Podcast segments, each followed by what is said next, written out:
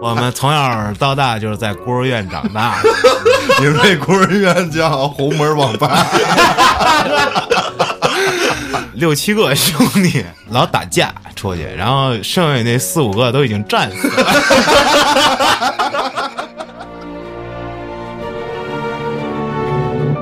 后来突然有一天，我俩就合计明白了，咱又没跟他视频过，怎么能确定 他妈对面就是个女的呢？对这事儿一年之后我们俩才合计过，就三张照片给咱俩忽悠的。我他妈就一张。其实上小学的时候，我有一次差点被老师给告上法庭，什么玩意儿？玩意儿！我就是操！上小学，刀哥，小学五年级，我记得挺清楚的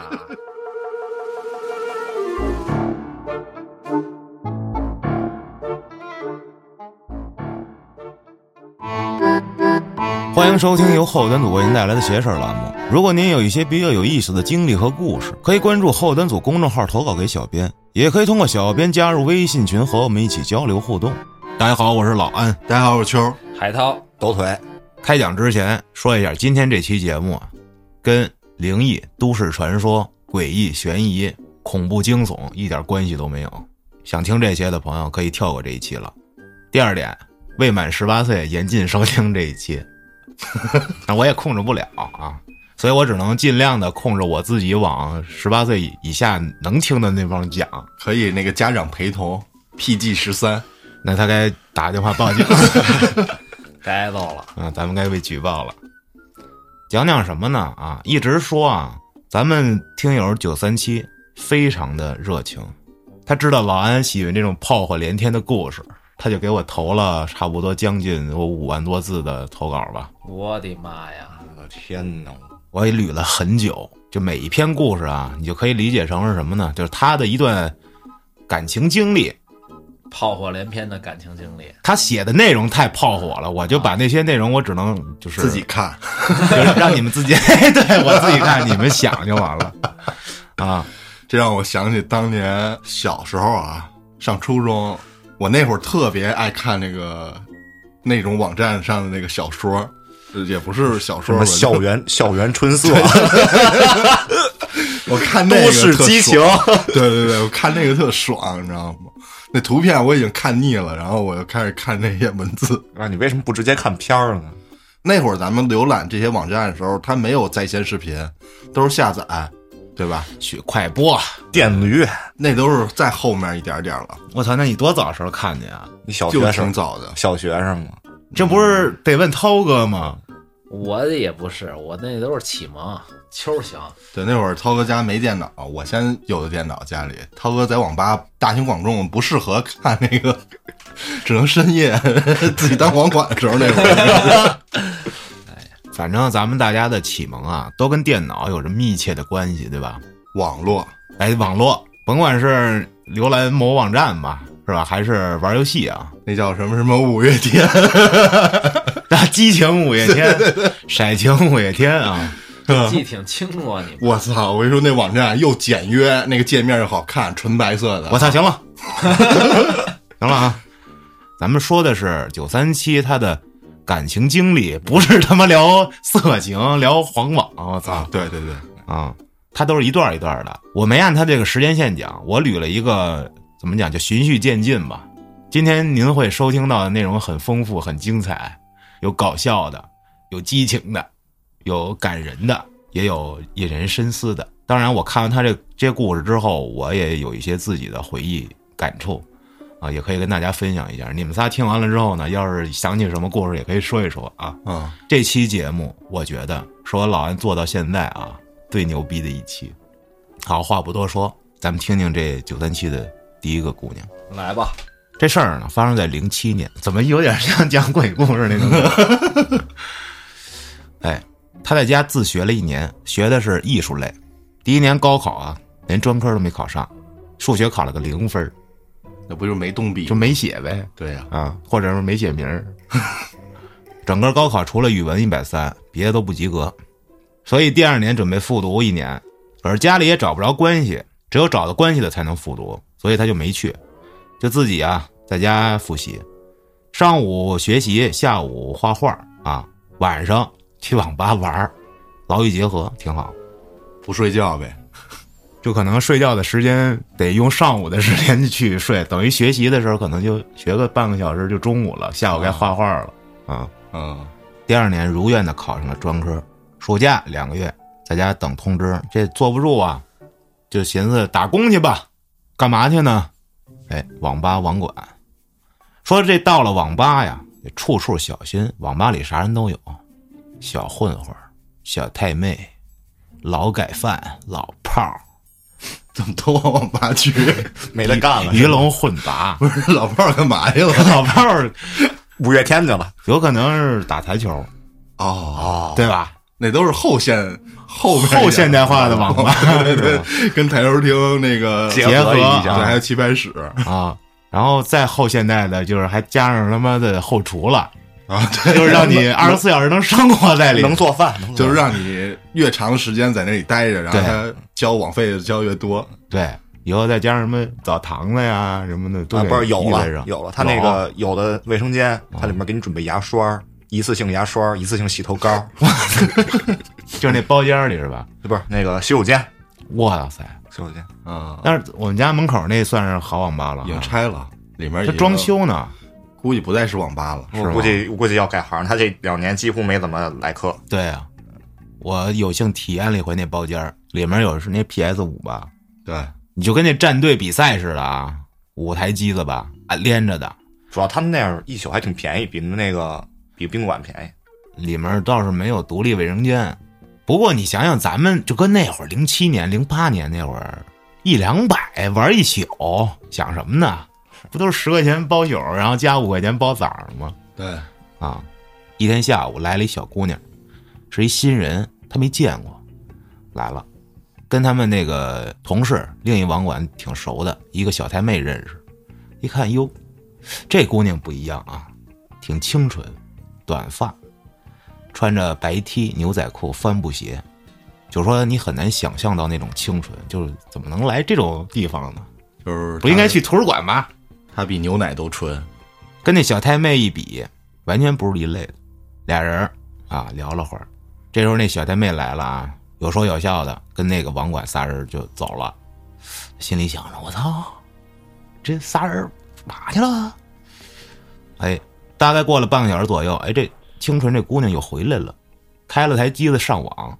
她琢磨呢，哟，是不是这小太妹跟那哥们儿跑了？这女孩没上位了啊？他自己跟那儿琢磨啊，这一天就过去了。第二天，哎，这姑娘又来了，来的还挺早，六点多就来了。他正好值了夜班，早上起五点多那会儿就醒了啊，正好赶上给他开的机子。这九七三啊，咱们叫他老旭啊，嗯，老旭呢，他当时玩这个劲舞团，而且啊，这劲舞团会充斥咱们今天整个节目 啊，他就又回他自己的那机子玩去了。回来之后呢，这姑娘就看他说：“哟，你哪区的呀？”老徐说：“啊，我河北网通的。”然后姑娘说：“我有号，咱一块玩吧。”哎，这俩人玩着玩着呢，不就聊嘛？啊，聊着聊着呢，俩人就挨着啊，就越来越近。他就，是吧？顺势想跟人更近，扒拉对方，就嘴部嘴部跟人更近。啊，就怼上去了。然后没有啊，就当时呢，他不是也没多大嘛。据他自己说，当时还有初吻啊，啊，人家也没没应他，就划拉过去了。这时候这另一个网管也来了，就下班回家睡觉了。哎，就这么着，就算是跟这姑娘认识了。后来这姑娘就经常来网吧，有的时候跟那小太妹一起来，有时候自己来。后来又加上了 QQ，聊着聊着就投脾气哈，就算在一起了。说那时候啊，这姑娘唯一值钱的就是一辆自行车，而这老旭呢，连自行车都没有。但是老徐有家，这姑娘没有。这姑娘父母离婚，母亲去了江苏，父亲留在这儿，给她找了一小妈。这姑娘就跟这小妈经常打架，就离家出走已经就是常态了。所以你想想，她怎么能一早上起来就是来网吧呢？啊，包枣便宜，就知道他这老爸在当初啊，在这儿买过一个特别贵的一套房。那时候他们就管那个小区叫富人区，当然现在就不行了，已经是一个破小区了。这姑娘自己在外面租房子住，就记得那会儿他骑着自行车带着这姑娘，姑娘在后座笑得很开心，说是那那种发自内心的笑声啊，跟假笑是不一样的。嗯，那时的爱情是如此的纯洁，不掺杂金钱、地位和势力，俩人的关系突飞猛进。后来啊，有这么一事儿，这老旭有一发小叫猴子宝宝猴子宝宝，啊，好长时间没见面了，晚上说一块儿喝点儿去，这姑娘也嚷嚷着要去啊，就说我也要喝酒，就问说你能喝多少啊？姑娘说我十瓶起步啊，说行，那给你喝啊。这几个人啊，点了两打啤酒，什么果盘、瓜子儿的，就开始跟那儿喝。结果啊，姑娘一瓶下去就懵逼了，啊，躺在那儿开始胡言乱语。合着不行呗？不行啊，一瓶倒，也没管他。这老旭跟他那哥们儿啊，俩人接着喝。这喝着喝着，这姑娘就起来，趴这老旭身上开始抱着他，说：“老公，老公你咋变成俩了就是已经重影 了呗，喝多了呗就。啊？”然后就开始主动开始开始抹子的啊，说：“哎呦，你赶紧躺下啊，这不行啊！”这姑娘就进卫生间了，这老徐得扶着他呀，别让他摔了啊。这姑娘进去了，没关门。这老徐觉得是不是给我留着门呢？我心想，人都喝多了，还能想起关门来吗？他就跟着进去了。反正在就在厕所里，俩人就哇塞，哇塞，说这是他老徐人生中第一次啊交流感情，啊，嗯，就在这么一个好地方啊潦草的结束了，啊比较草率。那没享受。完事儿说啊就走了，就打辆车带着这姑娘回自己家了。当时他刚高中毕业，你说带回家一女的，啊，这家里能干吗？对吧？那肯定不干呀。这老旭就被安排在他爸妈那屋睡了，然后这姑娘就自己睡一屋，这天就过去了。第二天中午，这姑娘才醒，醒来第一句话就问他：“这哪儿啊？”说：“我家呀。”说：“我咋到你家了呢？”说：“你喝多了呗。”这时候啊，这才问：“你到底叫啥呀？”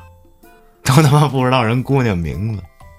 这姑娘说她叫杨洋，然后又问她说：“哎，你说征是谁呀？”就问那姑娘啊。这姑娘脸色明显一变。其实老徐心里明白了，应该是她前男友。为啥呢？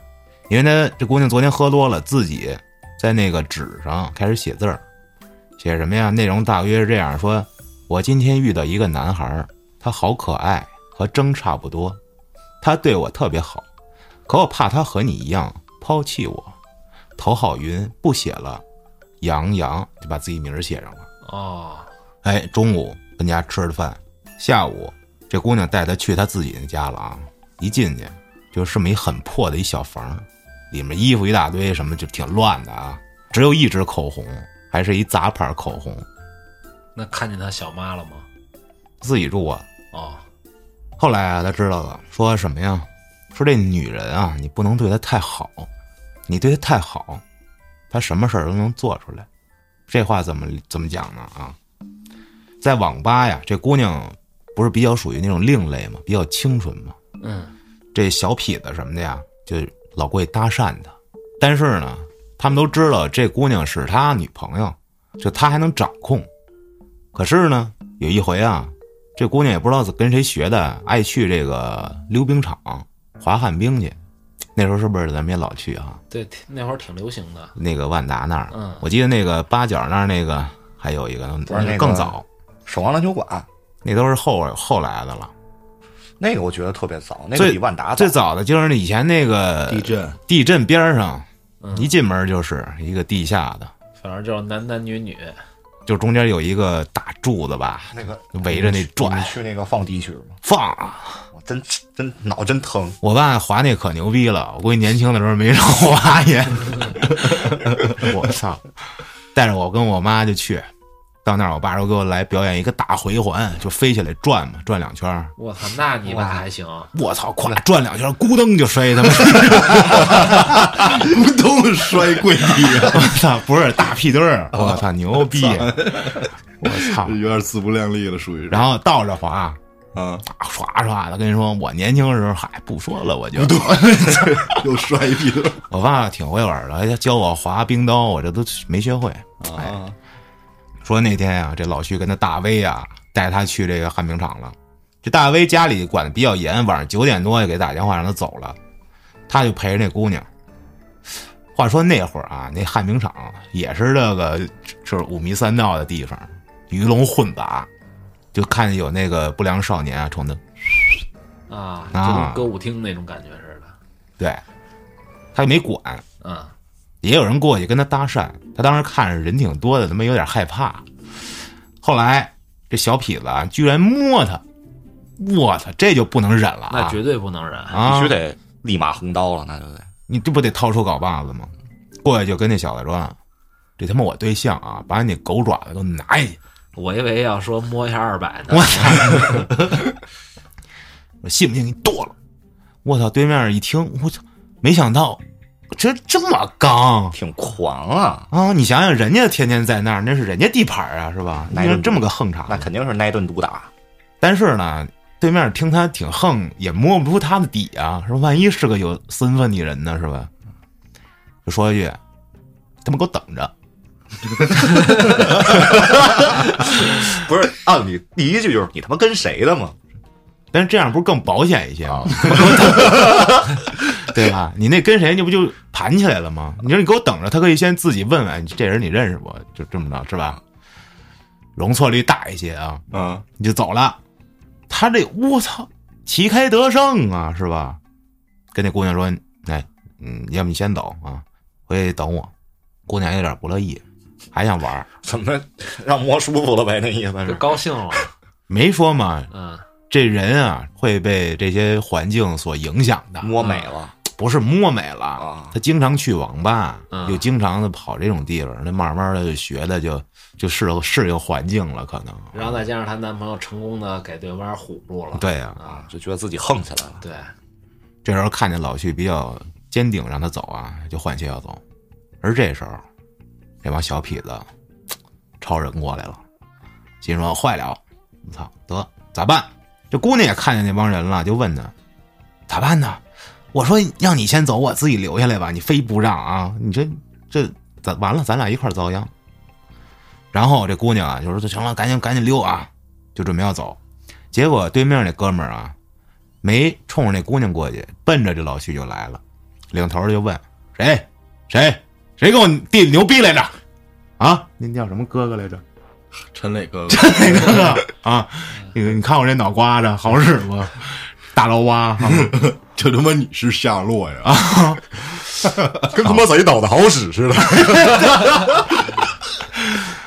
啊，这老徐就是我咋地？我你说咋想的？他脑子应该不太好使，你就蔫溜就完了呗。然后那陈磊哥呀，哟，你还你还挺牛逼啊！啊，操，揍他，干了。直接上来打起来了，那他一个人呗，那你这肯定打不过一帮人啊，就跑跳窗户翻护栏这群人就死追，最后这老徐都跑出旱冰场了，这帮人还追，结果有一小子亮刀了，不讲武德啊！他一看我凶器，内心也是非常慌张，就更加使劲的跑。结果点儿背跑的稍微慢一点，让后面那小子啊拿刀给他咵给他后背给开了，就感觉火辣辣一疼，就使劲跑，后面人也不追了。一摸后背一手血，我的妈呀！这时候赶紧往这个网吧奔啊！为什么不往医院去啊？我之前让人干了，干的那个满满身血，你让男的干了，让女的干他妈，男的，我也让人围殴了，然后之后我就直接就去医院了，啊！你报警了吗？没报警啊，没手机那会儿，江湖道义，这道义他妈的逼，我是觉得再不去医院，说，就他妈死了是吧我？爸一直跟我说，他们那年代了，打输了就认了，啊、谁他妈都不报警。那肯定但是那个年代啊，对啊，你这爸他妈是这是老江湖，极道中人。但是你爸说，但是爹从来没赢过，都是，但是爹从来没输过啊，不知道不不知道什么叫报警，因为我没输过，是不是？哎，没有这个想法。啊这个这个刀口放现在肯定就五五十万。没错。回去之后啊，这肯定也是得去医院啊。一开始到一小诊所，大夫一看，哟，你这刀伤啊，你得去医院，我这儿弄不了，就说给你消消毒得了。当时啊，跟他去的有一哥们儿，也是小痞子，叫鸭子。鸭子，为啥？你哥们儿公鸭嗓儿，啊，啊，我以为是职业的这个外号。有有点像表哥，妈逼啊！嗯，是 结果啊，他就很生气，就跟那大夫说：“你们不给我弄，给你医院拆喽！”多狂啊！啊，结果这大夫一看，哎呦，害怕了，这狠人啊，这是，幸亏大夫没说你拆我看看。给你上点药呗，消消毒啊。他啊老旭牛逼啊，就忍着没没吭声。刮骨疗伤呗。可能是因为已经晕了，这鸭子全程看着呢，最后一结账八十多，还还行 啊。俩人打一三蹦子回网吧了。这时候这姑娘担心的呢，看他回来问他你去哪儿了？我说我他妈差点没回来，这事儿说一遍。嗯，姑娘就哭了，跟他说：“哎呦，我回家找我爸要钱，咱去医院缝针去。”他说：“你爸他妈才不给你呢。”他说：“你不给我就把家砸了。咋又看？” 说：“嗨，没有这个必要啊，这不消毒了，没事儿。”说：“你这医院我这过去都刀伤着，再给我是吧？警察再弄个啥的，嗯，大学还上不上了？不是 你受害者，这怎么受害者你怕的？你你受一你挨枪伤，你去医院试试去，怎么了？我挨刀伤哪儿他妈随随便便那不是打架吗？那不是打架吗？我事儿不就挨打了我是挨揍的他，你亮你亮凶器了，他可能就是不想让家里知道吧。这一调查什么的，是吧？警察一来，你这不怎么上学呀？还家里还知道了对对对，啊？然后边上那鸭子那哥们儿啊，就跟这姑娘说：“你知道旭哥多牛逼吗？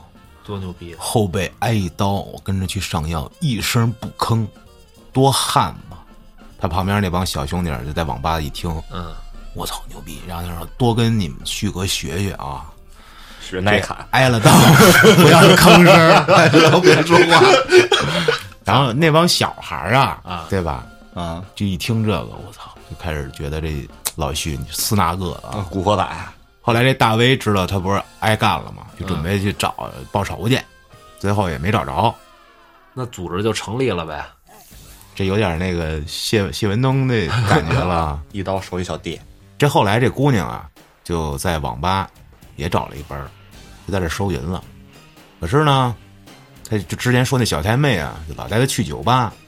结果有一次他早班，老去早班啊，看见这姑娘脖子上有一草莓，嗯，操，这啊 fuck，问咋回事儿？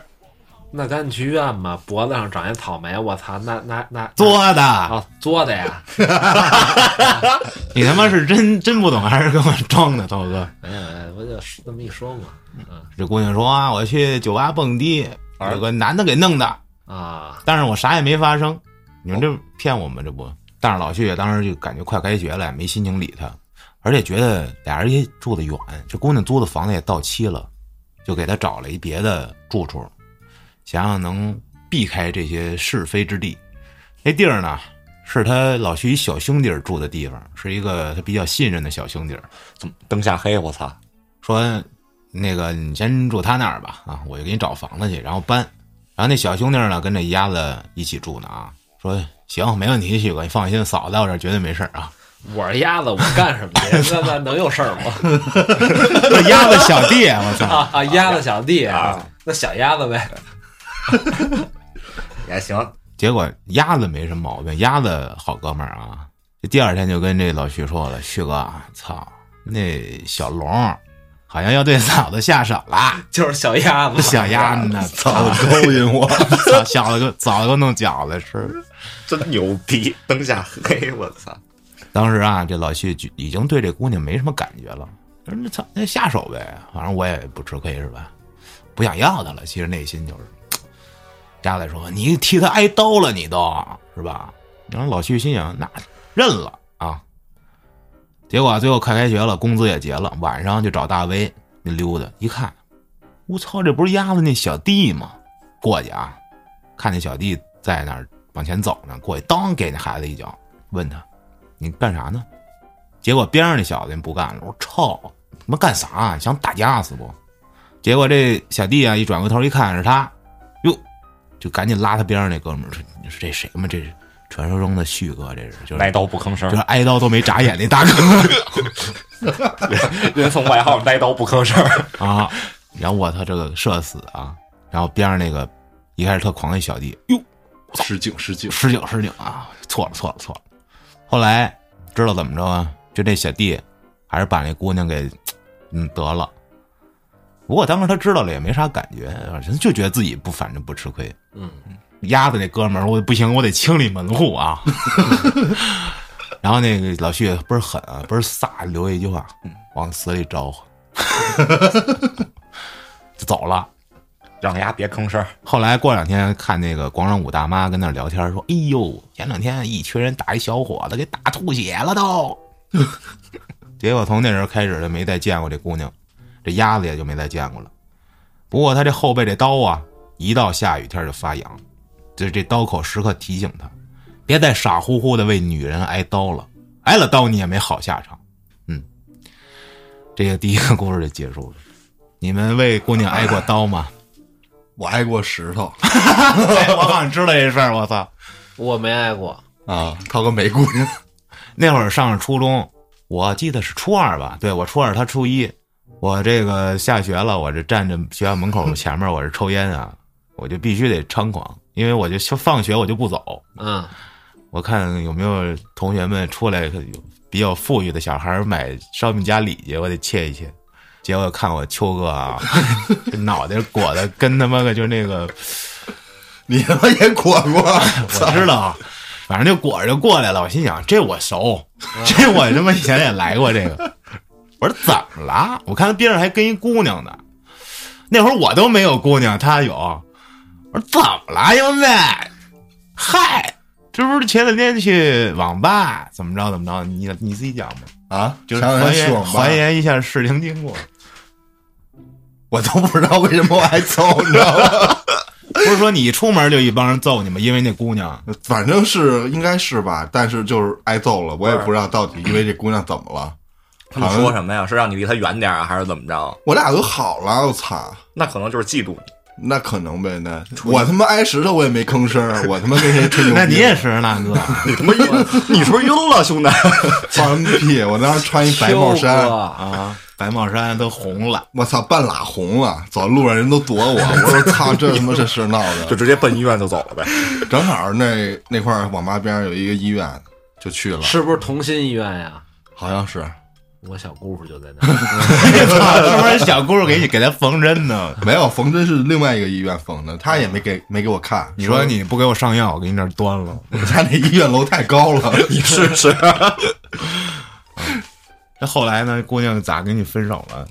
后来就是我也不知道，好像我也记不太清楚，感情就淡薄了呗。都没过多久，半个月。啊那会儿你看都多大，十四五，也就那岁数吧。初一那会儿啊，初一十三四十三四，啊啊！接着第二件事，说这个这事儿之后不开学了吗？这上午开新生大会，然后他们就收着一条短信，内容说什么呀？说周一带好换洗衣服、学生证、身份证、生活用品，班级集合。一看我操，谁呀？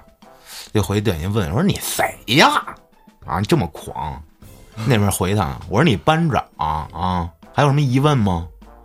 他会啊，没有了，谢谢。给他发短信这个班长名叫燕燕，班长是女的对呀、啊，燕燕。就是短信这事儿呢，他不就有了对方的手机号了吗？就没事就给人发，慢慢也就聊上了。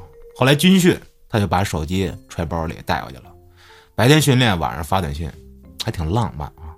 这时间很快就到了军训最后一晚，开联欢会，这老徐唱了一首《童话》，我愿变成童话里啊。唱之前说把这首歌献给台下的一位同学，大家围一块儿，那气氛还是很到位的，我都能想象出来，下面就燃了，哇！唱完了啊，掌声四起。后来，这工业产品一班的一个同学唱了一首王力宏的《落叶归根》，也赢得了一阵掌声。于是，那个同学把老徐也拉到台上，俩人合唱了一首王力宏的《改变自己》，然后还又唱又跳，一下全场爆燃。从这个节目过后，剩下的这个节目啊，别人演的都非常枯燥了。嗯，结果他就跟这个哥们儿啊，就成了他们这一届知名风云人物。当晚回到宿舍之后，给燕燕发短信说：“怎么样？今儿送你这歌还满意吗？”姑娘回啊，还马马虎虎吧，还算合格。嗯，就问啊，那我这有资格成为你男朋友了吗？姑娘回：“那我就给你心中想要的答案吧。”哎呦，你说这会儿的回答多么的含蓄，多么的纯洁呀！真是，就这样，他跟燕燕成了工业系第一对完全公开的情侣，真好，真好。真好，嗯，军训过后啊，因为这老徐家住宝坻，离市区有点远，就不方便回家。这姑娘就把他带到了自己家。结果周末的时不时的，就是去他家找人家去。姑娘家也是单亲家庭，父亲不在了，母亲一个人。这姑娘母亲啊，每天晚上九点多左右回来啊，说具体干什么也忘了，条件也不是特好。但是那时候跟这老徐家比，那姑娘条件好了。说有的时候下午没课，他经常去姑娘家蹭吃蹭喝。姑娘他妈还挺喜欢他的，反正就是处的都挺好。嗯，后来有一回中午吃完饭，这姑娘他妈跟老徐说：“你们俩谈恋爱我不反对，我也喜欢你这孩子啊，但是你千万不能让燕燕怀孕。啊，你俩是学生，啊，就别干对，那会儿刚上大学了啊十，大学八，十八，怎么了？十八上大学了呀？别干出格的事儿。就是你这不能怀孕是吧？都学生，怀孕完了。后来有一天下午，老妈上班去了，这老旭就跟这姑娘发生了第一次深入交流，说这事儿一旦有了第一次，就会有第二次。说，我操，这段就比较虎狼之词了。说那天下午，房间里拉着窗帘，俩人一直交流，累了就歇会儿，歇会儿休息过后继续，嗯一直交流到晚上八点。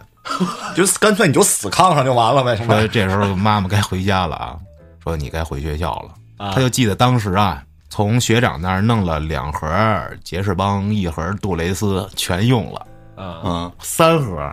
我操！后来中途出了一件事儿，这件事儿呢，咱们一会儿讲啊。这这这事儿可牛了逼了，加上他这个越来越少的生活费，慢慢的他就出去打工挣钱去了，这课呀也不怎么去了，就不是每天都能见他了。后来一天晚上给他打电话，就是单纯的想问问他在哪儿，结果这姑娘支支吾吾说不清，然后这老徐就去家里找她了，结果一看没人。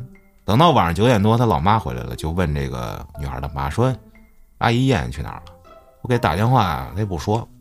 结果这阿姨啊就说：“哎，老徐呀、我也知道你俩感情好，但是燕燕今天陪着这邻居陈叔家儿子去廊坊玩去了。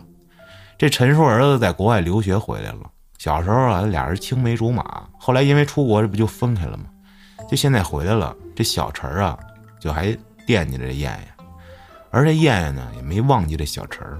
本来打算跟你说的，但是也没找着合适机会。现在你这你也来了，我就告诉你吧。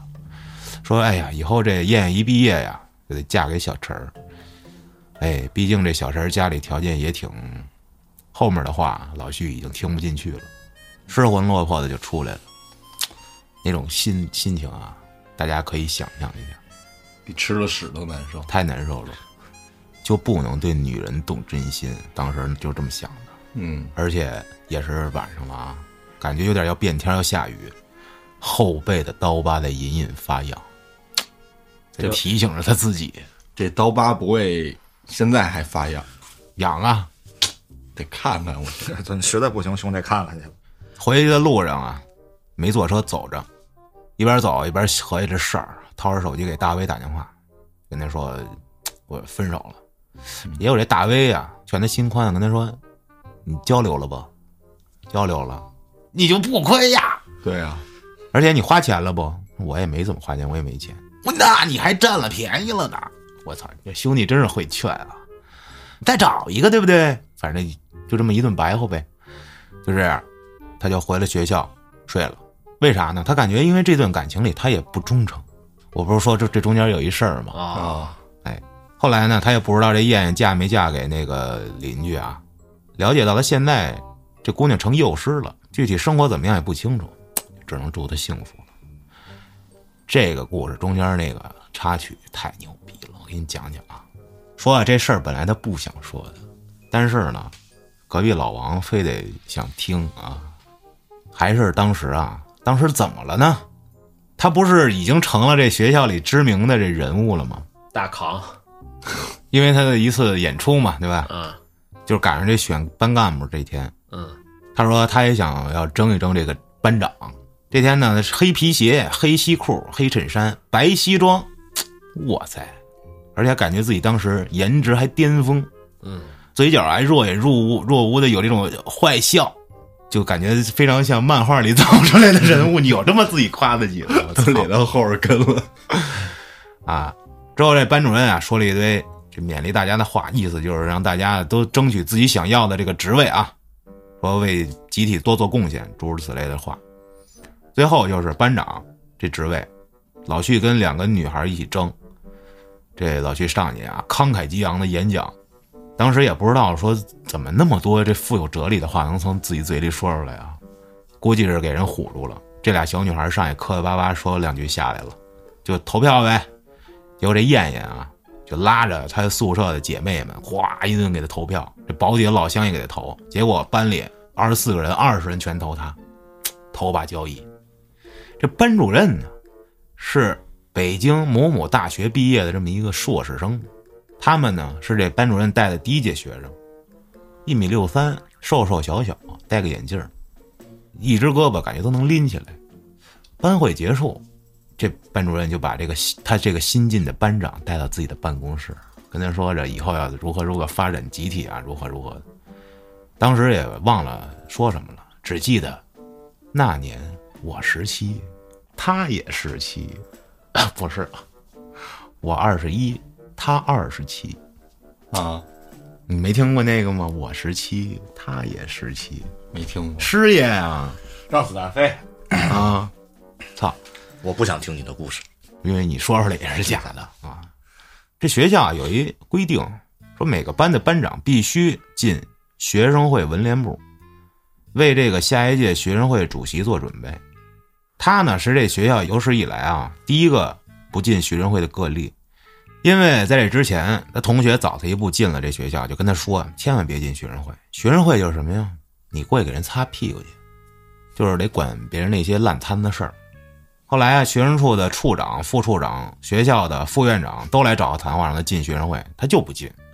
他就跟说：“要么你就撤了我班长啊，反正我这班长是大家选出来的，你们要撤了我，你们这就是一言堂啊，你们看着办吧。”我操！反正那校领导们就没听出来，还还有这样说话的学生呢，太牛逼了，就没再怎么着他，就跟他们这个其他的老师啊说，这这学生啊是一颗炸弹。随时容易给咱炸了。只要他不违反校规，就别别跟他，反正是刺儿头啊，别摸他。这消息反馈给他们班主任了。哎，一个周五的下午，照例开班会，班会结束，班主任把他单独留在教室，把这些事儿跟他说了，说你得好好的，别给学校，别给自己惹事儿，顺带聊一聊家常。这班主任也知道了他跟燕燕这关系。因为这燕燕不是也是之前是班长吗？现在他是班长了，这燕燕成副班长了，就辅佐他。你说我操，这一个班让他俩人控制了，啊！后来啊，就聊到哪儿了？聊到对方的第一印象，嗯，跟老师的第一印象。他说，对老师第一印象就是知书达理、温柔可人。这班主任对他第一印象说：“你这孩子，我感觉挺老实的。”挺硬的思想。慢慢的，这我怎么感觉你这，是吧？挺四那个的啊，桀骜不驯啊，啊，就挺反差，就对他挺好奇，想深挖一下这个大男孩的底细。聊着聊着，这天也黑了，这时间也就不早了。啊，俩人呢，这也没开灯，这么有一搭没一搭聊着，啊，慢慢的，就说话也不那么频繁。老师就不说话了。老旭说：“从他眼镜后面那双大眼睛里看得出来，他在望着他。哎呀，就在这种气氛中，一股奇怪的味道慢慢滋生。老旭慢慢靠近他，这老师呼吸稍微有些急促。我你妈的！说就在俩人还有将近十公分的时候，老师竟然闭上了眼睛。”而接下来就是一系列的虎狼之词了，我就没法讲了。这是我他妈不交钱能听的吗？我操！你交了钱我也不能给你讲，我操！哎呦，反正这师生深入交流，我操，真幸福，真好，羡慕呀！哎，哎呦，我操！完事儿了之后啊，这老师回办公室收拾下东西回家了，不是不是，俩人在哪弄的？班里啊牛逼！牛逼！啊，然后俩人就跟没事儿一样，一前一后走出了学校。哇！接下来的几天，这班主任没理他啊。班主任有一男朋友，最近在筹备婚礼呢，十月一号国庆节他结婚真够他妈不老，啊，可不嘛。真他妈都不老实，操！说按理说他这个作为班长，应该带领全班同学是吧，给班主任道喜啊。但是这喜他道不出来，毕竟是吧，嗯，而且他还有女朋友呢，燕燕。总之就很尴尬。后来国庆假期结束了，接着上学。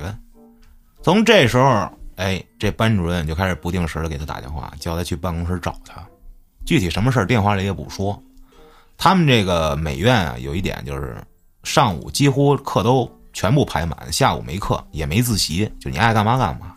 这班主任就在每天他中午吃完饭之后给打电话，啊，叫他去办公室。这班主任管工业系四个班，其余三个班的班长都不找，啊，他唯独他就找老徐。结果过去了也不说事儿，老师呢就在他边上写教案。我操，他很无聊啊，有时候他都快睡着了，才跟他说：“行了，没事了，看你也困了，回去吧。”你说，他妈你叫我来，你又不理我啊？你这待一会儿让我走，什么玩意儿啊？后来有一天，这老徐实在受不了，就问说：“老师，你有什么事儿你就说。你说你天天叫我来，你也不理我，你这是何居心呢？你这？”结果老师抬头跟他说：“我就是想感受一下你在我身边的感觉。”哎呦，老徐一下心软了，坐下来问他说：“你这是不是婚后生活有什么不快乐？”老师就吞吞吐吐说哎应该吞吞吐吐就应该是老公不行，：“哎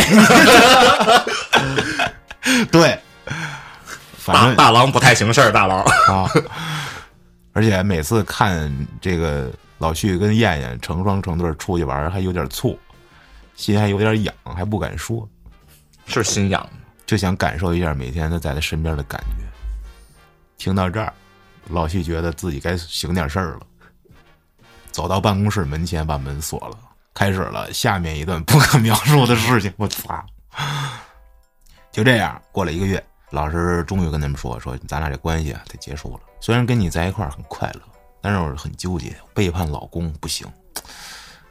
哎呦，他为了支持我的工作，都辞掉自己的这在北京的高薪工作了，就来到了天津。我这样对他不行。”老徐说：“行，哎，本来就是师生嘛，是吧？咱继续的就当师生呗，是吧？”后来呢，课他也就很少去了，有时间就出去兼职。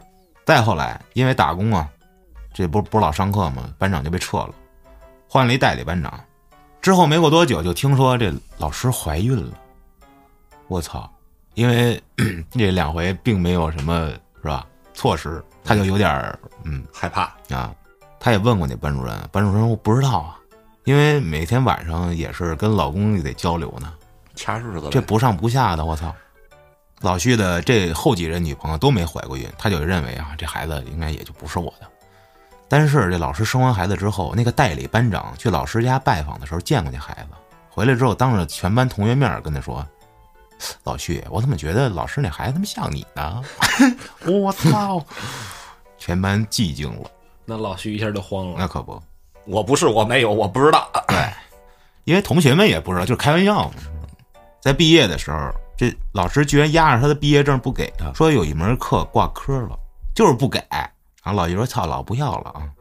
最后是也没拿着毕业证，说幸好啊，最后有点手艺跟头脑，要不就那些年得饿死。说这也就是为什么他写出这段故事的原因，因为他觉得那个老师啊，就操呀，压着他毕业证给他爆了，操！这就是中间那段插曲，哇，那没准老师把毕业证收藏了，有可能啊。每次想他的时候，就看着那张两寸照片，自己咕噜咕噜咕噜咕噜。我你妈什么玩意儿？那没准可能是就想压着你毕业证，看你会不会行事儿。啊，哎，合哎，理有可能啊。涛哥，你讲讲这个小学的时候你跟老师的故事啊？我跟老师没有故事，我小学的时候是好孩子，你不是特别喜欢咱们那英语老师吗？还行吧。其实现在想想也没什么，在路上还碰着过几回的，他明显苍老了。是吗？嗯哎，你不是说 你们现在属于一个单一个事业单位的吗？对，这个歌唱比赛啊，区里的。哟啊，我一看哟，这不赵老师吗？啊，说哟，海涛，说你怎么也在这儿呢？你是来扫地的不？不是，他问我这是代表老师来还代表学生来？我说那肯定代表老师啊。完了聊着聊着，我同事来了，然后跟我们同事说：“哎呦，他小时候可淘气了啊！”当时我贼尴尬。反正我记得咱们小学有一个大队辅导员，董老师哎，太漂亮了，还是教音乐的，那绝对是顶级啊！真是顶级。我感觉上学的时候教音乐和教美术的老师都好看。我感觉他就有点长得像谁呢？哎，有点像郑爽，你感觉呢？爽子，像吗？涛哥？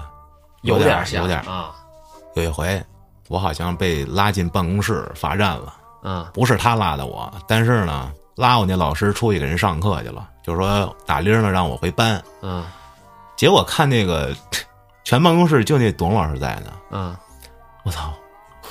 因为办公室就我跟他了，打铃了，我还跟那站着，我就看着他，我就想多待会儿，我就陪他单独多待会儿。老师问我：“哎，你怎么不回去？”我说：“那个老师不让我走，实际人让我打铃了回班，老师让我站一天，老师让我站着。”嗯，说啊老师说：“那你站着吧，我上课去了。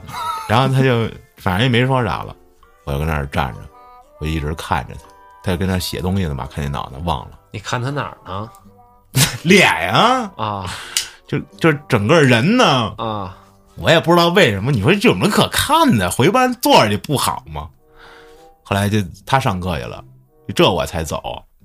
小时候那会儿才多大呀？四五年级，对他可看啊，他是非常的可看。真耐看。我其实上小学的时候，我有一次差点被老师给告上法庭，什么玩意儿？什么玩意儿？我就是上小学，刀哥。小学五年级，我记得挺清楚的啊。但是，但是这老师当时肯定看我小，他拍呼我。啊，当时我也是属于这种懵懂期，可能这懵懂期比别人要早两年啊。小学五年级，就每次从那个课间操上楼的时候，得上两节楼梯啊。完了呢，老师呢走我前头，我走老师的后头。当时那老师也年也也年轻，二十七八岁，然后屁股还大，条儿也好。然后我就在后头，哎，我就用那手型儿，我就 比划是吗？对，我就假装了着空气是吧？对，完了伸舌头，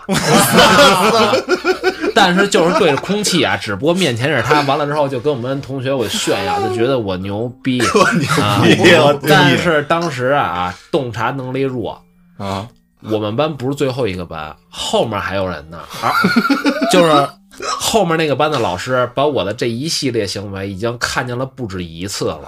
就是你经常这样操作，对对对但是呢，这老师也挺局气啊，他以为我就是小孩不懂事儿嘛。但是后来他可能忍不了了，他就看我老这么干，完了就告诉我们班主任了。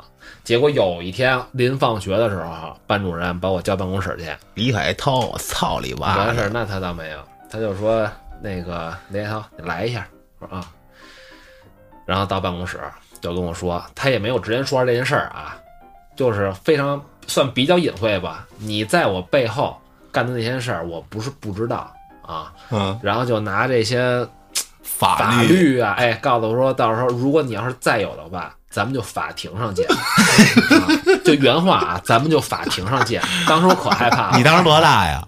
十二，要么就十一，反正五年级假如他真告你，啊，你这这被告人摘小孩儿，那还真不知道啊。但是自打就是他跟我警告过我以后，我一次再没做过，真害怕呗，真害怕。但是现在我不怕啊，也不做了是吧？对你还做吗，涛哥？现在我不做了，但是但是我要带着现在的思想回到我十一二岁，我就做，你告诉我，你就做你告诉我去吧。不能这么想，我操啊！你这这有点不行，不能这么教啊！嗯，你要现在孩子，你看着他小啊，十一二岁，他什么都懂，他他妈比你明白多了，就觉得我这岁数可能不构成什么这那的，我干点儿是吧？嗯对，所以现在那个法律条件年龄降低了，你知道？叫你到十四吧，十四吧，应该是十二啊，啊，十二了啊，对，因为有好多就是原来有十四那十三，原来啊，不是这现在法律真能干你了，就干你了哥。我主要是送上法庭。他主要是现在有特别多那小孩儿，不是就把小女孩拉到啊那个什么里面猥亵呀、什么的，还有那种暴力的伤人啊，校园霸凌对，反正后来也是见过我们那个五年级那班主任啊，其实也挺好的，互相也无冤无仇的，正常聊天。然后你让你啊临走的时候，我告你上法庭。不是你临走的时候，你就冲他捏捏手，然后 现在不会了，这小时候太小。哎呦，嗯我就记得涛哥那会儿跟我跑步，给我讲麻雷子的故事，我他妈当时都听不懂。我说那那不行，那太脏了，不讲了。嗯，接下来啊，这时候我跳着讲的啊，时间不是连续的。这时候说他第九十五任女朋友是一个护士，我操，第九十五任啊！一个连了，这事儿已经是二零年了，跟他以前上班的一个弟弟去医院，就在医院中聊天呢，跟那哥们儿就一扭头，哎，说一护士瞅瞅见一护士，啊，这科室门口啊，一小护士一米七多啊，戴一口罩，眼睛贼大。这俩人就跟那门口那儿排队等着，等着等着就聊呗，俩人就互相的侃赞逼。这护士跟那儿也都听着呢，俩人就非常，是吧？风趣幽默的对话，让这护士姐听见了。护士一听，还挺高兴，哎，就有的时候跟那儿，是吧？哎，这老徐也有门儿啊。老徐不是脖子疼吗？不能扭。然后这哥们儿就说：“说你这脖子不能扭。说要是你走前面走着走着道，我突然后面踢你一脚，你会不会下意识的叭一转头，然后你这脖子就好了？反正就逗那小姑娘开心呗。姑娘就咯咯咯的乐，慢慢就凉上了。最后啊，加了微信。反正后来也就有一搭没一搭聊。没过几天呢，慢慢的就把这姑娘就遗忘了。后来啊，在他这个健身教练之后，是他第九十四任，他发了一朋友圈，以后一人一车一城，终此一生。下面配了一张他跟他那个博越的合照，那个大 SUV。嗯，结果就看见这姑娘在下面给他点了个赞，还给条评论，说：“哟，这样的小伙儿没对象太可惜了，要不便宜姐姐吧？”我操！他妈我怎么没遇上过这种直接在朋友圈表白的呀？反正俩人就跟评论区里就聊上了，后来就主动找姑娘聊天，说今儿没上班啊，诸如此类的啊。结果当晚他就说：“我家里没饭了，要不咱一块儿出去吃吧？”姑娘说：“好啊，你来医院接我吧，我七点下班。”我操！不认真工作，啊 上班玩手机，聊天儿谈恋爱，操！你这多少患患者也耽误了，这脖子都回不来了，操！我操，扎针扎一半回消息，太恐怖了。哎，就如约来到医院等他，后来一块儿吃火锅、看电影，偶尔也开始接他下班啊。嗯，后来就问他说：“你说咱俩这样算不算在一起了哈？”姑娘说：“你说呢？”嗯。接着啊，老旭就我操，啪就送了一个霸道的亲吻。我给送一辆霸道的，我操，那可太霸道了啊！之后呢，姑娘为了下夜班不吵醒家里人，自己就搬到老旭家去。老旭这时候一个人住了，二零年了都，这不是借口吗？反正就是过去了呗。就是借口。说那段时间他已经在咱们群里了。说有的时候他一般啊不说话的时候都干嘛呀？都在客厅、阳台、厨房、卫生间、衣帽间打打仗。啊，战斗啊。反正后来啊，就是把能刺激的都玩了，嗯，就是这这姑娘也比较热衷这种事儿啊，还自己买过蜘蛛侠那种衣服。啊，我操，就一公蜘蛛一母蜘蛛呗，这衣服 她应该没穿吧？啊，他穿一套法海的，我见过有一穿穿奥特曼的那个，我操。反正后来老徐就想，哎，要不就这姑娘吧，是吧？这岁数了，就结了吧。哎，就去拜访人家里爸妈去了。结果这姑娘她妈提了三要素：一套房、三十万彩礼、一辆三十万以上的车。我操，我操，有点贵呀！三十万彩礼，啊，老徐当时就没答应啊。结果这姑娘他妈如愿以偿的让姑娘跟他分手了。其实啊，这老徐他说他也知道，这就是这女孩他妈没看上他。医院那么多有潜力的医生呢，是吧？啊，说干嘛非得要他这私企上班的大龄男青年呢？最后反省自己说：“嗨，怪自己没本事。”我觉得啊，你像这种要求，我他妈也不答应，我也就是没有，我有我他妈也不不给，我就受不了什么呀？你卖闺女呢？没错，我真是接受不了。主要还是他妈没见过这老旭的火力，要是见着，要是见着了，就爱上了。我给你三十万，我给你说姑娘买三十他妈怎么见着老旭的火力去？我操！见着就？你们俩想的都太粗俗了。这这都有可能。哎呦，我给你三十万，我给你买三十万的车，我给你买套房。哎，接着说啊，呃哎，有一个姑娘，这怎么认识的呀？那会儿玩劲舞团认识的，叫娟娟，北京姑娘。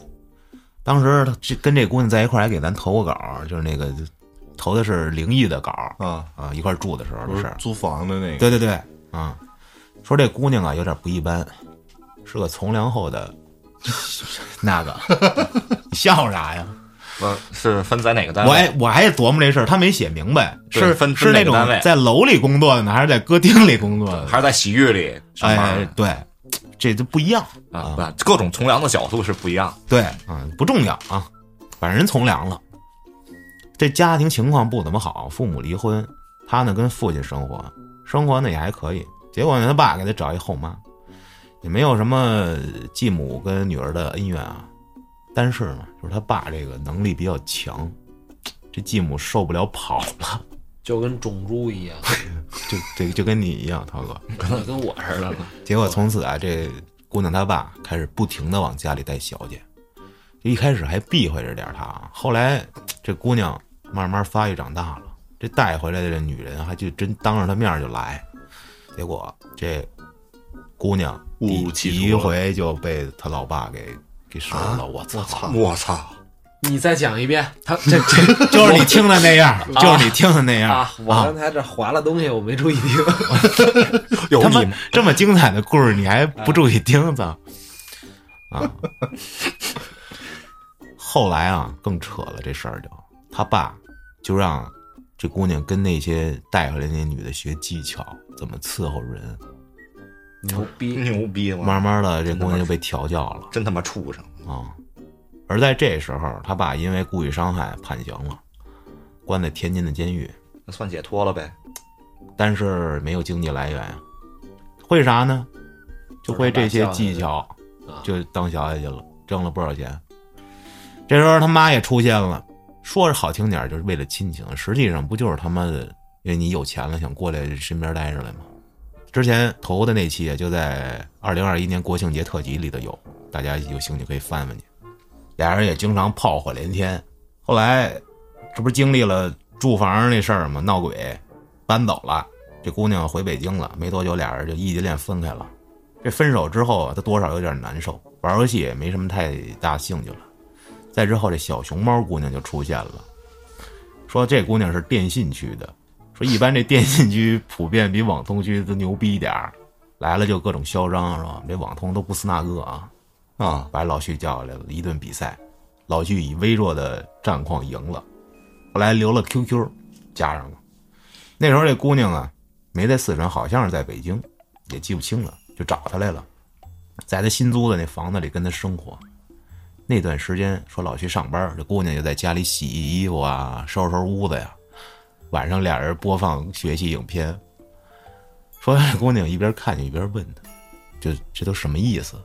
慢慢就学会了。说当晚想试试，说以至于他后来下班回家，打开门迎接他的时候，这姑娘穿的都是各种 cosplay。第一件事就是，我都没法讲了，我操！哎呦，反正这故事我看了，我这看的都是未删减版的啊。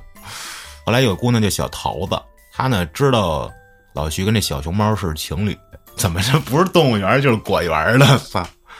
然后就跟他保持了这个一定的距离，因为什么？他跟那小熊猫在游戏里啊，并没有结婚啊，啊，就是说玩游戏嘛，认识的嘛。后来游戏里啊有一活动，说结了婚的玩家可以参与嘛。一看说，第一到第十名都是给称号什么抽奖券什么的，第十一到二十好像也是给抽奖券。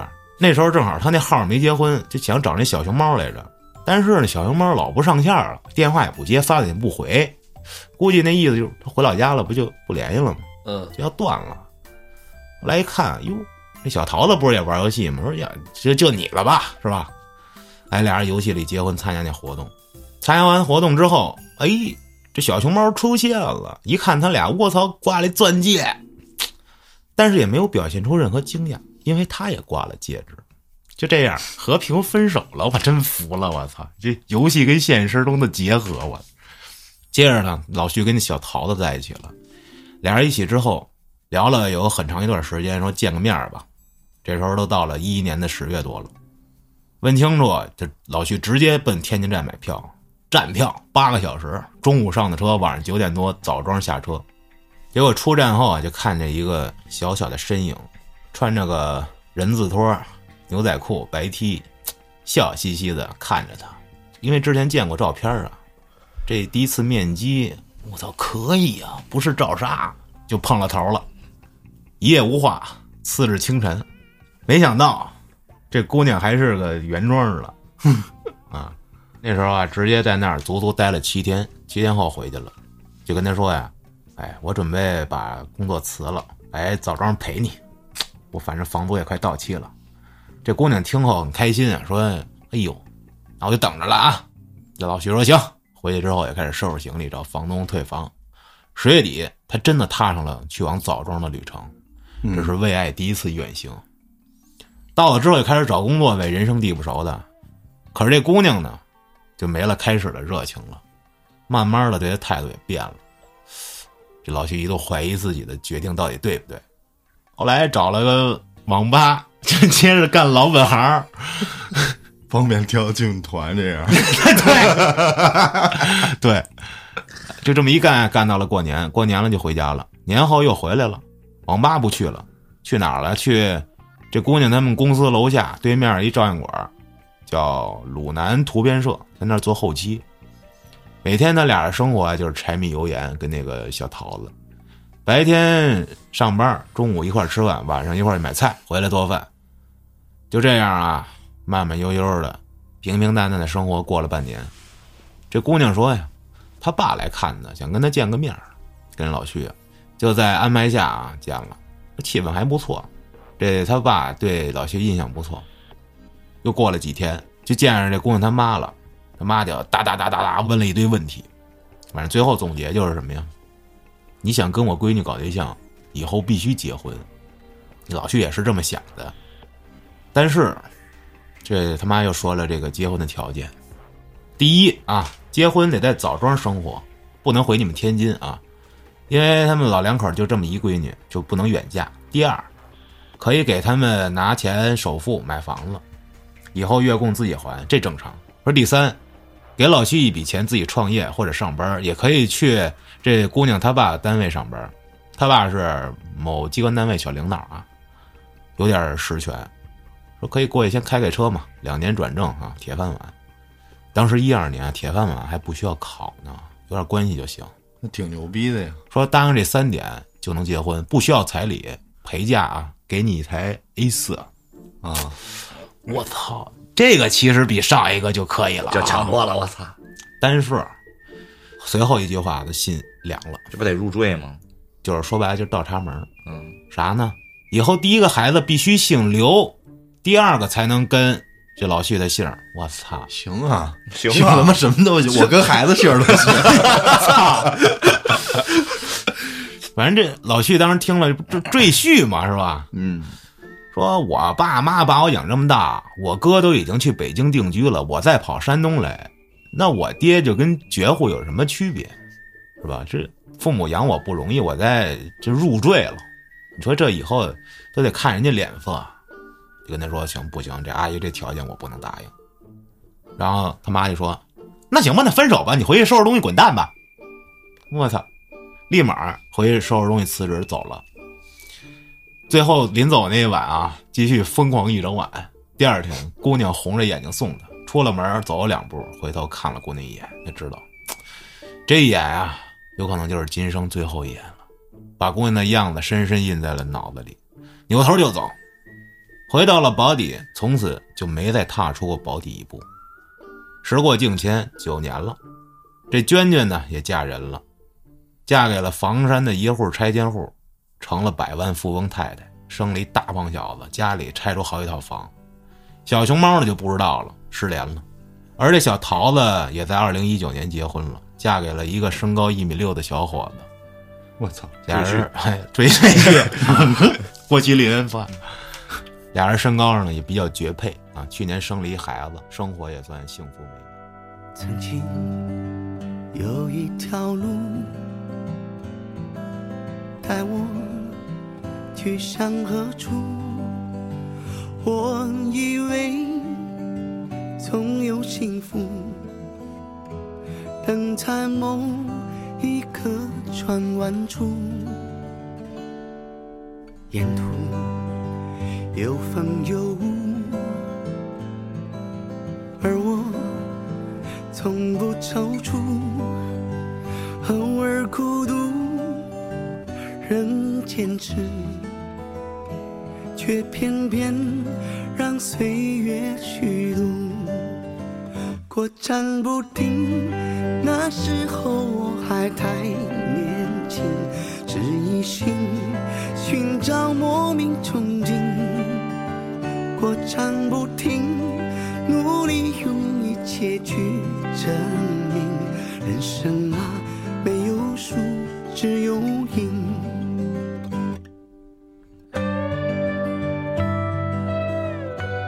他感情经历倒是很丰富，啊没干别的，反正也就扫。就解锁各式各样的姿势。我说了，他这个劲舞团这事儿啊，就持续了这一期整期节目得啊。回头我也下一个去。不，是现在下应该没用了。事实证明，那会儿别人说那个说这女朋友怎么来的，从游戏里找的是真实。应该其实现在也有，给你们说一个游戏啊，还是手游，咱们都很方便。但是我没玩过，细节我不懂。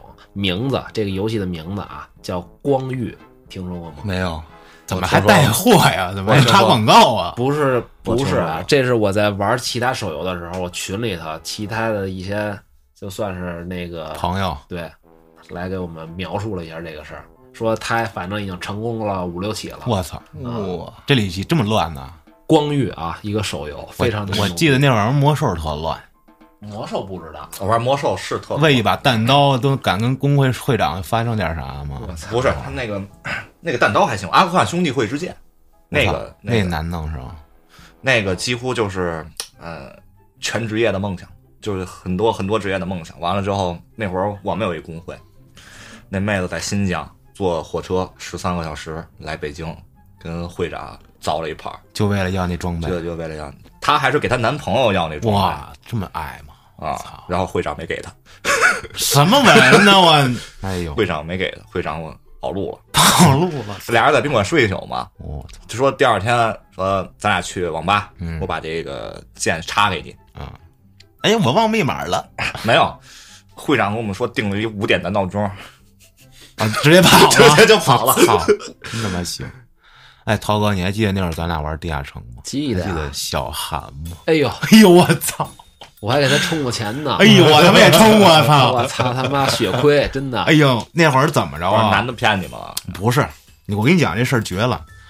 涛哥先在地下城上，你是怎么认识的呀我？开他是一魔道我开挂带他刷冰龙，啊，然后我跟涛哥还不是一区，我他妈北二了你。真搬呗！我一看你这砖你是真往狠了搬呗我。跟你说，我一个号十五分钟疲劳就给干干净了。那会儿涛哥北一是叫寻找流星落吧？对，后来我给那号扒了，啊，在就芭蕾舞，必须遏制他。对也无所谓。后来他又新练一个。嗯，那会儿我在北二，涛哥在北一，好像那会儿刚出跨区 PK 是吗？那没没出呢吧太早了，忘了。你都几十年代版本了，七十六十版本，六十挺早的，一零年嘛。后来有一天，我跟涛哥包夜去，我一看，我操，涛哥你跟谁玩呢？是一魔道，是一姑娘，说姑娘还给我发过照片儿涛哥一给我看，我这么漂亮，说哪儿的呀？承德的，说是啊承德离咱倒不远。啊。我说不行，我说咱一块儿刷，但是不是一区啊，我就上北一练号去了。后来呢，就真的一块儿玩了啊，一块儿玩了之后呢，我就后来就发展跟那个姑娘单独的我就联系，因为涛哥不能一直玩，他得上学，我他妈不用上学。我疯狂练号啊，练的差不多了，我就跟那姑娘说，我说反正那意思吧，就是我俩单独天天玩儿。给涛哥踢了，对，我就想给涛哥踢了。我当时特恨海涛，我说你怎么能他妈的跟我抢姑娘？实际上是我他妈先插了一杠子。后来呢，涛哥好像给他充了个啥呀？买了一件时装，好像这一件，啊，因为当时穷嘛。五五点攻速是吧？啊，对对对对对，然后我他妈好像给他买了个啥吧，忘了。你给他买了一个睿智者的称号，这这个 称他妈记那么清，这个称号，因为他叫睿智者，所以他妈我记得清楚。哦，那会儿刚出虎年套吧？好像是零九一零年那会儿对，儿好像是啊，还没买那个贵的，买了一个那个几九九的啊，中等垃圾的那个，他一魔道正好带上了。对，啊，所以小韩，你听到这期节目，你可以联系我跟你说，后来那事儿都怎么都绝了，我就跟他说，我说我跟海涛都是孤儿院的孩子，我们从小到大就是在孤儿院长大的。你们这孤儿院叫红门网吧，里边全是孤儿。然后我们一共有六七个兄弟，都他妈开挂，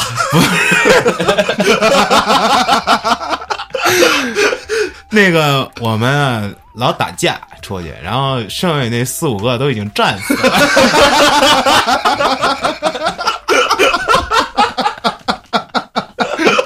战死了。是雇佣兵吗？现在就剩我跟海涛了。然后海涛这两天也参加战斗去了，就是没联系。我意思就是我说你把他忘了吧，叙叙利亚，回不来了。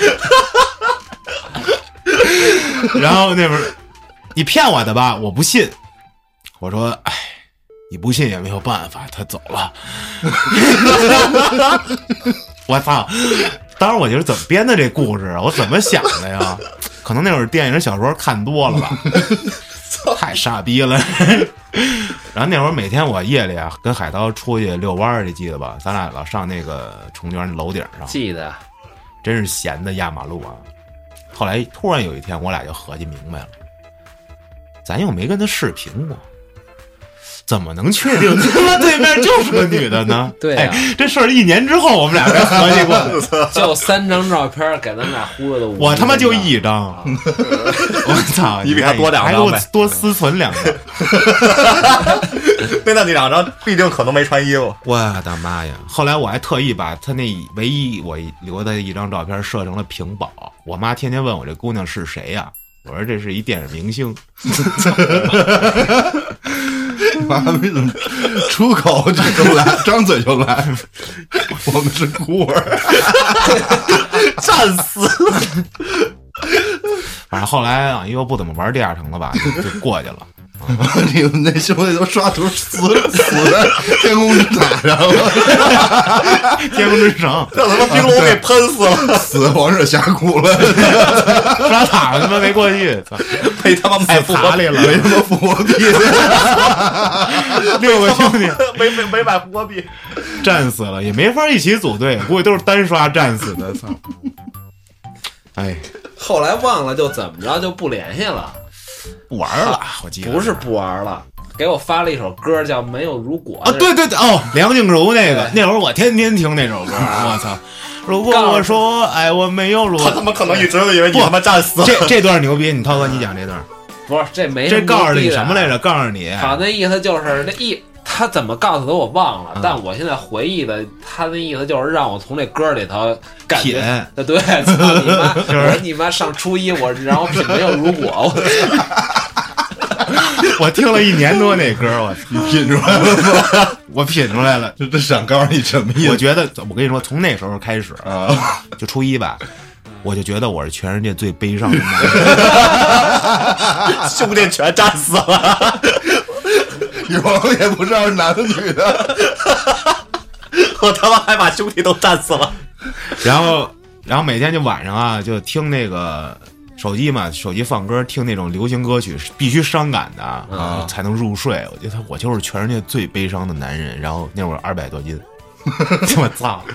哎呀，如果我说爱我没有如果，沙哒哒哒哒哒哒哒哒哒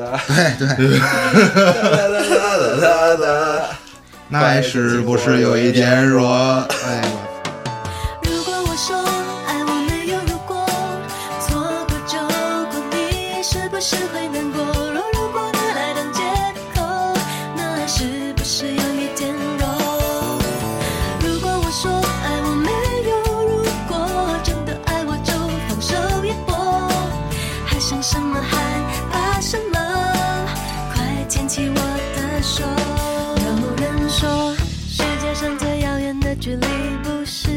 easy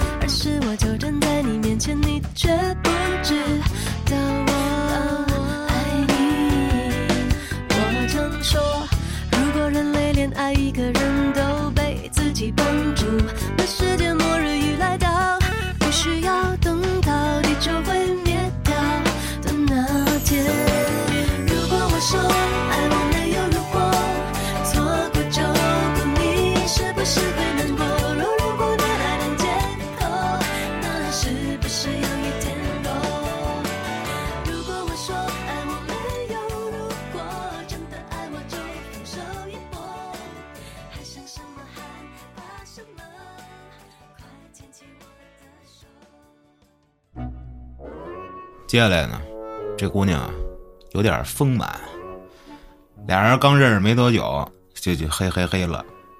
有一天接她下班，说姑娘想吃小龙虾，就去了。老徐不太感冒，吃了俩仨的，这这个姑娘把一桌全吃了。啊，吃小龙虾也没多少东西啊。嗯，后来呢，就就去这个姑娘家住去，啊，就炮火连天呗。这儿一牛逼的啊，说在窗前啊，眺望漆黑的夜空，就感觉自己在强奸整个城市。我操！楼得首先得高，你要是住 住低层，只能看见外面的树。住平房，嗯但是没过多久啊，这姑娘开始各种借钱，各种想吃东西了，就什么借口都能想出来。比如说，我来事儿了，我看见红的恶心，我想吃黄色的东西。给带印度去。说 说，嗯那我就吃芒果吧。老徐跟他说：“我操，你这不行啊，芒果止血的，你这点常识都没有吗？是吧？”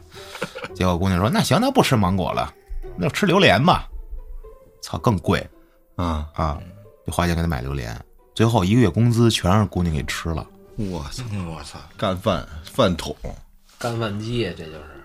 最后啊，跟姑娘说：“我操，这月工资还没发呢，要不今儿算了吧。”结果人不行，就还得吃。跟他分手，就实在是受不了了。这姑娘嘴太馋了，有时候就连句实话都没有，还各种骗，各种吃，总说呀，老徐借他的钱不用管，分没分手都会还给他。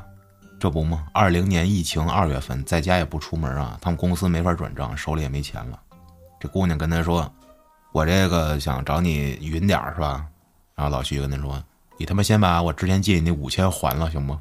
我也没钱了。”结果姑娘沉默了一会儿，微信给她转过来了。结果她想发句谢谢，一发拉黑了，从此再无任何联系。还行，还行回来点。还挺仗义了哈。接下来这事儿呢，咱蒙太奇回到二零一四年冬天，老徐呢准备找工作，正跟这招聘会逛呢，就看见一个漂亮的大姐跟那招人，顺着人潮就过去了。大姐面前一站，看这个招聘简历，啥呀？市场拓展专员。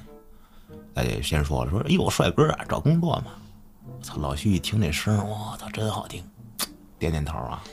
就留了个电话，说回头联系。后来老徐就回家了。到家没多久，这大姐打电话过来了，说下午啊来公司面试吧啊，告诉她地址。结果面试很顺利，谈的工资也不错，办公室气氛都挺好。说白了，就感觉不像是个这个办公的，像是个家族啊，啊。上两天班儿这老板呢就叫珊姐，就是给他面试这个大姐。啊，就是老板就开始亲自带他熟悉市场，就各种会议啊，什么首映会都带着他，好像这老徐跟他秘书似的。这同事们啊就开始背后指指点点了，说这珊姐呀，一米六四，九十斤，非常凹凸有致。那年老徐二十七，这珊姐三十三。一天晚上，这珊姐给打电话，明显有点喝多了，哎，一听这，我操，这大晚上别出点啥事儿，就问这徐总您在哪儿呢？结果电话那边，别叫我徐总，你叫我珊姐啊。嗯，来吧，我在哪儿哪儿，你找我来，把地址给他了。老徐赶紧出门打车过去了，就看这个珊姐啊，一个人跟这饭店门口坐着，明显哭过。来了，这老板瞅他一眼也不说话，就问您家跟哪儿？我送您回去吧。就想啊过去给他扶下来。说这大冬天的，跟搁地上坐着，别拉稀了。啊，可是这这腿是吧？喝多了呀，软的跟面条似的呀。嗯，结果就来公主抱，抱起来了。我操，这珊姐明显有点懵，没想到能跟你这么干啊！嗯，也没说话，拦了辆车回家了。这珊姐一个人住，三十三了也未婚，可是一点也不着急。我以前呀，哪儿哪儿都混过啊，什么这迪拜、美国、马尔代夫、悉尼的，我操，各种都转过，见过世面啊，斯那哥。就问，哟哟，珊姐，你自己一个人住啊？你说你这怎么一个人喝这么多酒啊？我说啊，我哪是一个人呢？这不是跟这旅游局那帮老色逼们喝的吗？是吧？一个个的老逼登的，还他妈想吃豆腐，全让我灌多了。一听着，我操，感觉出来这珊姐非常豪气，说这也没怎么吃东西，出来又吐了一圈，感觉现在又饿了。老薛走进厨房看了看啊，有挂面跟方便面，说珊姐，我给你下面吃吧。嗯，珊珊姐什么玩意儿？嗯，什么玩意儿？你多吃什么？哦，我给你下面条吃啊！珊姐说我不想吃面条，我想吃下面。操 后来呢，这老徐煮面条，给打了个鸡蛋。鸡蛋呀，他平时都打不好，不成形。这回呢，挺好，没碎。把面端过来说吃吧，吃饱了睡一觉啊。结果没想到这珊姐一看这碗面哭了，说心想我操，还没吃呢，就就就嫌这么恶心吗？看着这么恶心。结果啊，这珊姐说说我小时候，我爸就这么给我煮面条。自产，自杀。吃完面啊，这老徐开始工作，刷碗、刷锅，跟厨房收拾。这半躺在沙发上的珊姐呀，就看着他跟厨房里忙活，弄好了就说：“哎呀，行了，时间不早了，您您休息吧，我先走了。”结果珊姐说了一句话，不敢动：“你不怕我半夜出点啥事儿啊？啊，你是最后一个见过我的人，我要出点啥事儿，你跑得了吗？”啊，我操！说那咋整啊？那你去屋里睡去是吧？我跟沙发上睡。这珊姐说那不行，你这搂着我睡，拉着他手就进了卧室了。接下来，我操！我！操！第二天，俩人一起出的家门去的公司，结果后来就慢慢的就当了司机了，专属司机哈、白天开他的车，晚上开他，操 啊！双双手骑，啊，一直持续一多星期。说那一礼拜啊，就是感觉是他人生中几乎最接近未来婚姻生活的一礼拜。说他一点也不嫌弃这珊姐岁数大点比他，可是呢，这珊姐家里有点不乐意，因为他妈呀怕他老徐年纪小玩玩就把他甩了。最后呢，这事儿老徐他爸妈也知道了，极力反对。最反对的是这珊姐的闺蜜，人说呀，说这一穷小子你图他啥？可是这老徐当时想的是，我真是没想图他啥，是吧？我就是单纯的喜欢他这人，嗯，而且我这公司我也没占便宜，我也没吃过回扣啥的，没利用过是吧？职权啥的。他开车嘛，他有啥职权呀？不是 这都有谈恋爱呢，我操，对不对？哦，啊，枕边话呗，是不是？你给我加点工资。这肯定是他心里话嘛。哦，这平常说给他买菜做饭、车加油都是这老徐花的钱呀。说我这我也没跟你计较过，你这大老板人能跟你计较这个？对，反正啊，极力反对。结果那珊姐那闺蜜居然还拿小号微信加他，嗯，就是试探他呗。那中招了吗？没有啊，要不他能知道吗？哦，反正最后说得了，我呀，我也算了，您您这是是吧都不同意，自己离职了，离开那公司。离开之后没几天过年了，过完年又找了一个，做回老本行了，不是当网管去了啊，当设计去了。那年五一，新公司老板呀在一家新开的酒吧里请客户，带着他们设计也去了。有一环节喝酒比赛，就派老徐上了，喝了个第二名回来。这晚宴结束了，刚出门就听见有人叫他，一回头，我操，这不是珊姐吗？就很平静的问他：“呀，是你呀？”我说：“老徐，我这珊姐，这不你也在这吃饭呢？废话吗？”这珊姐也没回答他，就问他：“哎呦，过得还好吗？”老徐说：“啊，还不错吧。”说今天这新公司老板请客户吃饭啊，带着我也来了。说是我看见你上台喝酒了，哎，记得以后喝酒别逞能啊，少喝点儿这时候，这个新公司的老板也回来了。这老板啊，属于那种不把员工当员工的人，都当哥们儿。就问、呀，旭呀，你咋回去啊？我安排车送你啊。哟，这是谁呀？对象啊？还没等老徐说话，这珊姐说：“哎呦，您好啊，我这是对象啊，您甭管他了，我俩一块儿回去。”老板看了看他，看了看这珊姐，呵呵一乐，说：“行，走了啊。”结果这珊姐开着她的卡宴，把老徐带到了上客游，开了一间房，又是啪啪啪的一夜。操第二天，俩人正式告别了。啊！二零一五年五月二号至今都没有他的消息了。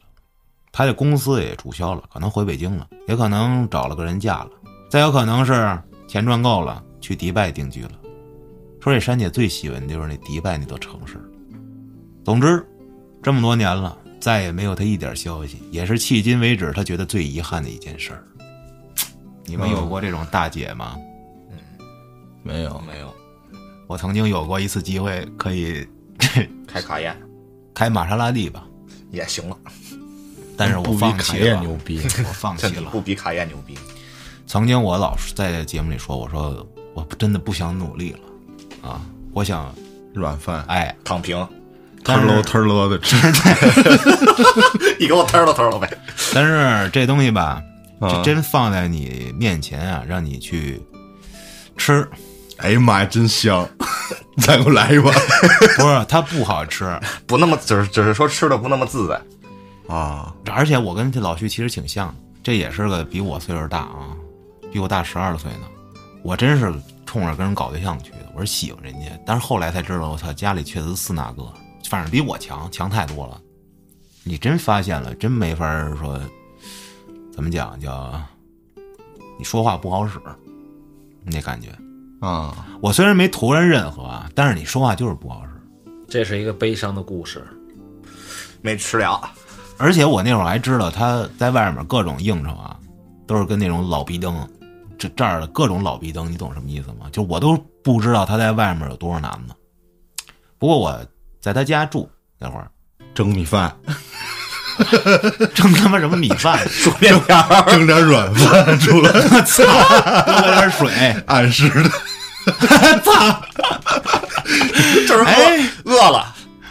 我给你蒸锅软饭，嗯，反正就是不是一个阶级，我感觉他他喝二十块钱一瓶的这种矿泉水啊。啊，哦，然后我说早上起来我说干会活吧，我刷个碗什么，你别动。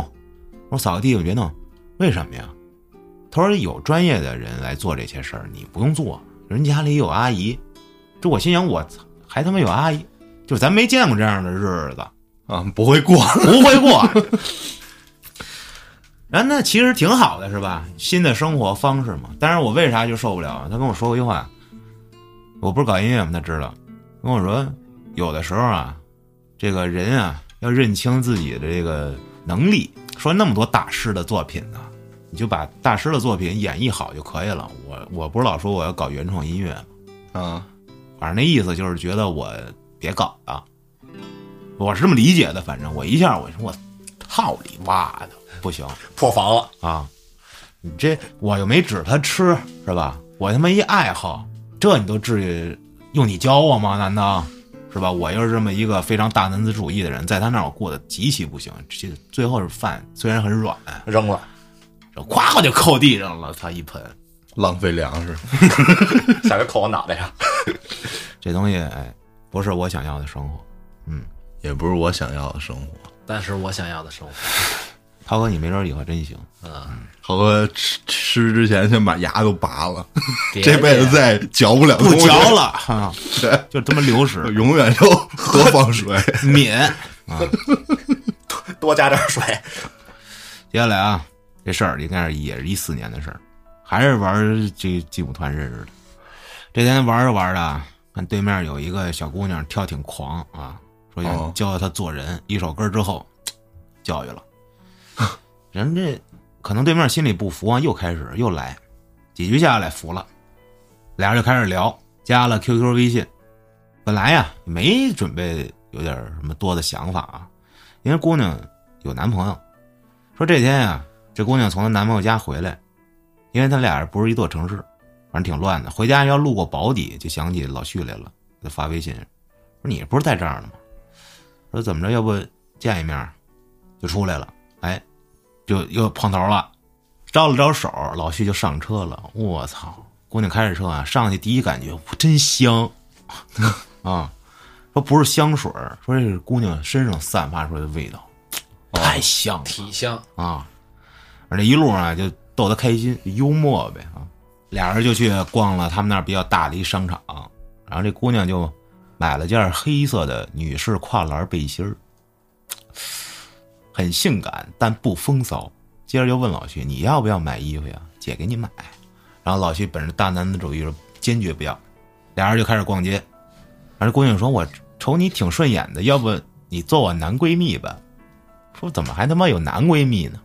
姑娘给她解释说：“哎，有些事儿呢不好意思跟闺蜜说，但是又不能跟男朋友说，只能找一个异性朋友，关系能好一些，也不打扰各自的生活，就是平时找个能倾诉的异性朋友呗。”就是嗯，顿时豁然开朗，哦，是我想的那种原来这就是男闺蜜。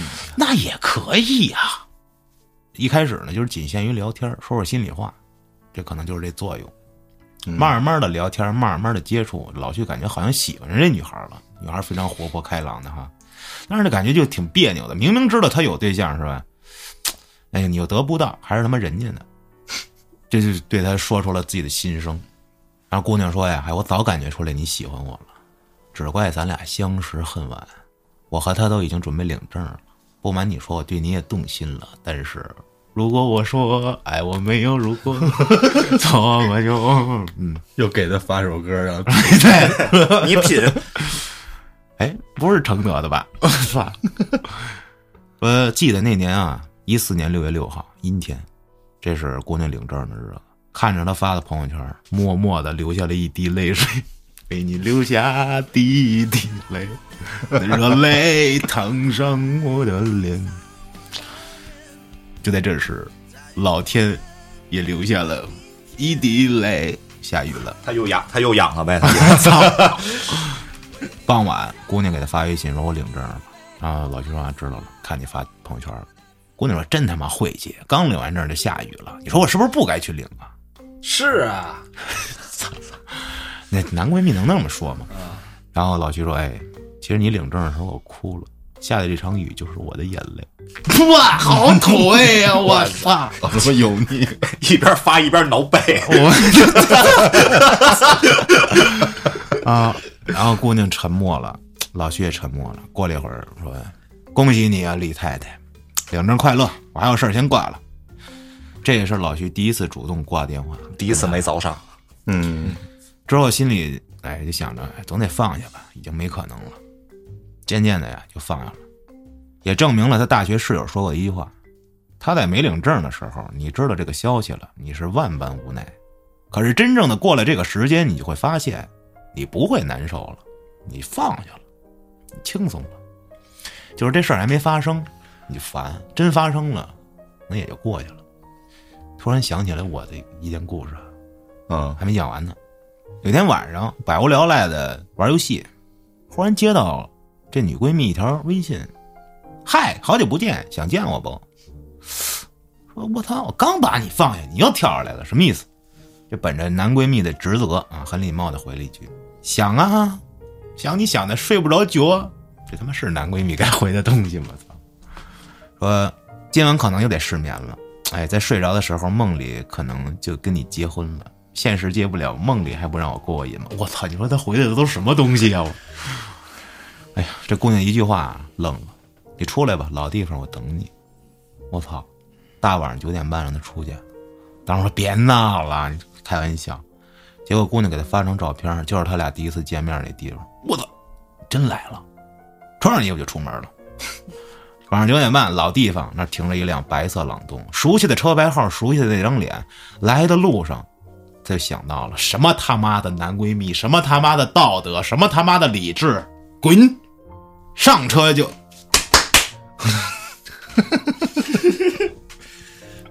有点东西。哎，一夜过去了啊。由于太累了，俩人上午十点才醒，待了三天，姑娘该回去了，两天一夜跟他这儿，临走又狠狠的交流一次。嗯，他这时候觉得是不是这姑娘有点可怜呢？呀，特意跑来陪他两天。你说他脑脑子里想的是啥呀？可怜。说之后呢，姑娘失业了，这姑娘跟他说没钱吃饭了。我操，老徐二话没说，叭一千块钱干过去了。到晚上下班，姑娘在公司门口等着他。告诉过他在哪家公司，位置也发过。老徐上车之后，姑娘就问他：“你什么意思？”老徐说：“我没什么意思，我这不看你没钱吃饭了吗？给你点钱，你拿着呗。”然后这姑娘红着眼圈跟他说：“你是不是拿我当那个了啊？啊，你这拿钱打发我呢呗？”老徐懵了。这姑娘不都结婚了吗？对啊，那她没钱吃饭，她老公呢？干嘛呢？不是人家姑娘说你给我点点钱，我没钱吃饭了，就是聊天嘛，说我失业了，都他妈穷的没钱吃饭了。然后哦这时候老徐给人崩过一千块钱，啊，哦，这这姑娘这样问的他，说我这不是应该帮你一下？接着顺势一搂，来了一句啊，我都惊了，你是我老婆，我挣钱不就为了养你吗？啊，啊，姑娘听完就笑了，谁他妈是你老婆呀？自恋狂！然后开车送她回了家。这姑娘由于结婚了，出来时间也有限，当天晚上就回去了。再后来就没怎么联系了。两年前，这姑娘生了一个女儿，跟老公过得也挺幸福。抖音上看见的一家短视频，挺好。而她还默默的删除了她的联系方式，拉黑加删除。而老徐的家由于城市改造拆迁了，拆了几套回迁楼，也买了车，工作也顺利，目前也有六位数的存款了。这件小故事也就结束了。十万别算了，扣肉值了呢，孩子。哎呦，涛哥你真行！哎，几套回迁房也行了，能吃瓦片了，最起码。行，好起来了。不是，我就想知道这他妈一四年义勇团怎么还开着服呢？一四年怎么还有人玩对，呢？我也想知道，而且还能在里面约着人，我真我他妈怀疑他妈就那会儿玩 QQ 炫舞，仨都是男的。真的讲这故事，我突然想起了我的一段往事。那姑娘呢，是我的一个朋友吧，就说一朋友的一个前女友。她分手了，我就追她，因为那会儿就认识嘛。她怎么讲呢？就是跟我玩的特好，就觉得我特逗，你也是男闺蜜，我就追她嘛。我都已经说白了，就已经我说我追你了啊，她也接受我追她，就这样。但是呢，后来有一天，他妈的给我气的，表哥他跟表哥表白了。啊！表哥没那个心啊，就把我叫过去了，俩人唱歌呢，把我叫过来，我一进去，姑娘傻了。然后后来表哥跟我说了，表哥你说挺仗义的吧，对吧？晚上还请我喝酒，喝多了，我跟表哥你知道说，我说 王建伟，我操你妈的！我绝对不会让他落到你的手里的。人表哥说：“我他妈没这么想啊！”我还告诉你，什么玩意儿？喝多了胡说八道。完了之后，我就一直接那姑娘下班。我的妈呀，从我家干到五道口接她去，天天接。一天下班啊，普通的回家的路上，跟我说：“安雪，我觉得吧，如果我今后遇到了什么问题困难，你一定会是第一个站出来帮我的人。”当时我一听，我操，巨感动。我说：“可能哥们儿真心，终于等到天亮那一天了。”结果姑娘跟我说：“真的，要不你当我哥哥吧，我操怎么怎么怎么个事儿？当我哥哥吧。”我心想：“我他妈你要不我当你干爹得了，我操！”跟我说：“因为我妈妈也有一个像你一样的这样的啊，说白了就是他妈搞的那个我这样的呗。应该他说他也想要一个觉得我跟他那叔叔挺像的，我操，给我气的。后来反正就是不成啊，各种不成，不成我他妈算了，我不继续了。不过关系还是不错的啊。后来结婚了，结婚叫我也没去，我但是我随份子了。结婚前一天给我发微信，老妈要去世了。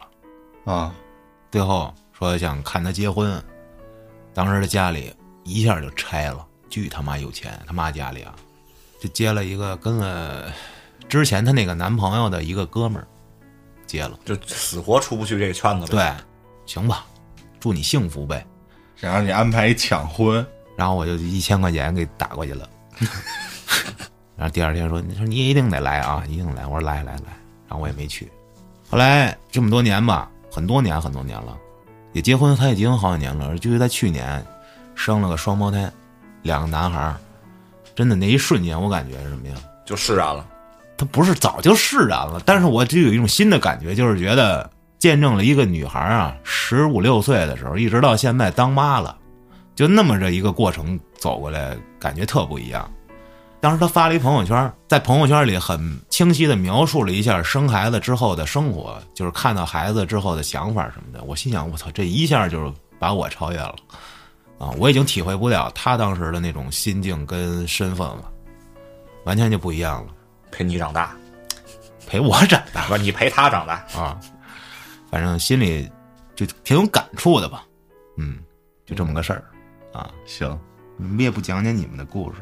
我没故事，我我们跟白纸一样，我们比牛奶都纯。涛哥更没有了，涛哥纯黑的，没错，接下来啊，到零八年了，一如既往的在那网吧上网干通宵，忽然呢遇上一女号，俩人就玩儿玩了半天啊，有输有赢，加上了就开始聊。几天之后就出来见面了。老徐问他你叫啥呀？姑娘说我复姓上官，叫上官梦。然后老徐说，我复姓南宫，叫南宫大爷。跟我扯这毛篓子。然后这姑娘就说用这名字骗了他好久，啊，说要不是最后看了他身份证，知道他叫李娜 就跟那个《失恋三十三天》里的那个李可啊，啊，什么桥段来着？忘了。他找那个黄小仙儿做那个婚礼策划嘛，啊说那个台湾腔。啊，对对对，河南的。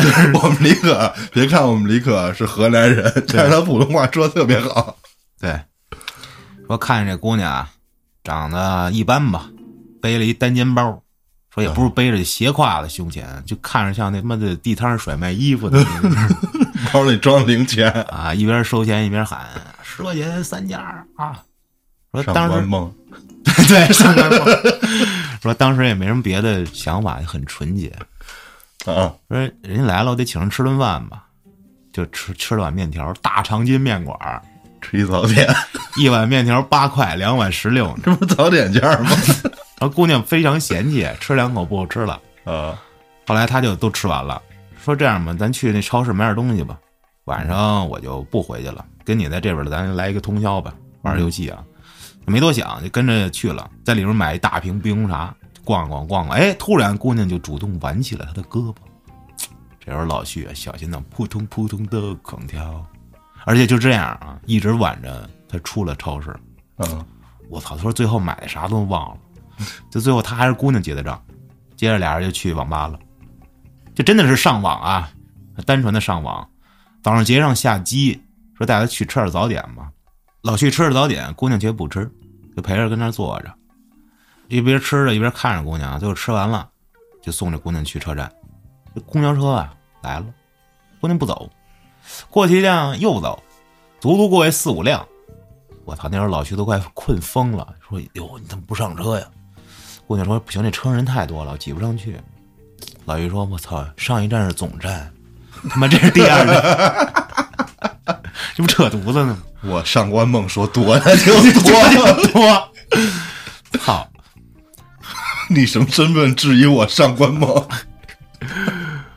然后，哎呦，你快走吧！啊，结果后来又过一辆，这姑娘就看着他说：“那我走了啊。说你走吧。呃，就看着这姑娘临上车的时候就看了一眼，张了张嘴没说话，就走了。我操！终于送走了，赶紧就回寝室睡觉去，这给困的。刚走两步，手机响了，姑娘发一短信：“我就等着你跟我说咱俩去开房，你就不说，你个大傻逼！” 上官世家的小姐哇怎么说话是吧？哎呦，他寻思啊，老去寻思，这不见面第一次就开房不好吧？你看那会儿他还纯洁呢，是吧？嗯，哎呦我的妈呀，悔呀！就赶紧回了一条说：“你下次再来的时候，咱直接开房去，咱别上网了啊。”这姑娘回：“下次，指不定什么时候呢，你等着有时间再说吧。我得回好好卖货了。”对，我操！后来啊，过了一礼拜，这姑娘又来找他了。啊，那也挺快的。嗯，这次啊比较磨叽，为啥？因为老徐穷了，没钱，啊，开房钱姑娘掏的。姑娘上班呢，这老徐上学呀。进屋之后，好一阵尴尬啊，看了会儿电视，姑娘洗澡，关上门，接着不可描述的事情我就不讲了啊。从此一发不可收拾，这姑娘几乎每个星期都来找他。从他第一次喂饱这姑娘之后，就缠着她不放，上个梦可以。呃，这姑娘说啊，你在我生命中是会让我感到超级快乐的男人，你真是那个。我说你在我上上官梦的世界里，对。突然让我想起那会儿那郑爽演那什么名儿了，《流星花园》吧？不是一起来，看流星雨。啊。啊，好像是。那里不是各种复姓儿吗？慕容。啊，对，慕容。上官，对对对，慕容云云云海，我操，就让我想起那个电视剧了。我操，嗯，真他妈行！那正好赶上零八年，我记得那会儿啊不是啊，零九年是吧？不是零八，就零九年。一零年、零八年、零九年那会儿，就是湖南卫视就盛行这种脑残剧。对对对对啊！我还记得那会儿还播过一阵韩剧呢，让我迷恋上韩彩英。我操！我就看了韩彩英这一部戏《火花游戏》啊，我跟我人生中初恋分手了，我觉得她长得太丑了。流露露是吧？哦我给他发短信，我说我的生命中你不能再出现了，因为我喜欢韩彩英。他都疯了。零八年我初一嘛，十三岁嘛。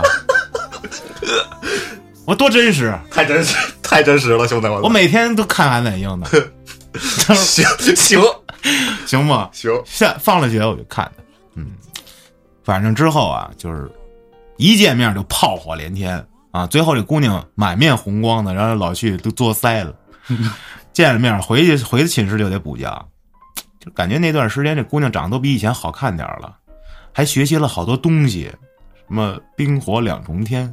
这这我倒知道啊，还有水晶之恋、沙漠风暴，这都是什么东西？这他妈在哪儿上班？他他他在哪儿工作？应该是俩人玩的时候学会的，牛逼！反正就每次都不一样。这活一般人可学不会啊！但是老旭在这儿凡尔赛，他说：“可是每天大鱼大肉总会吃腻。”我操，你这都开始腻味了，我真服了，人都会新活了。后来老徐提出了分手，姑娘说：“可以，但是我有需要就找你，必须无条件答应我。”必须无条件答应满足我上官梦。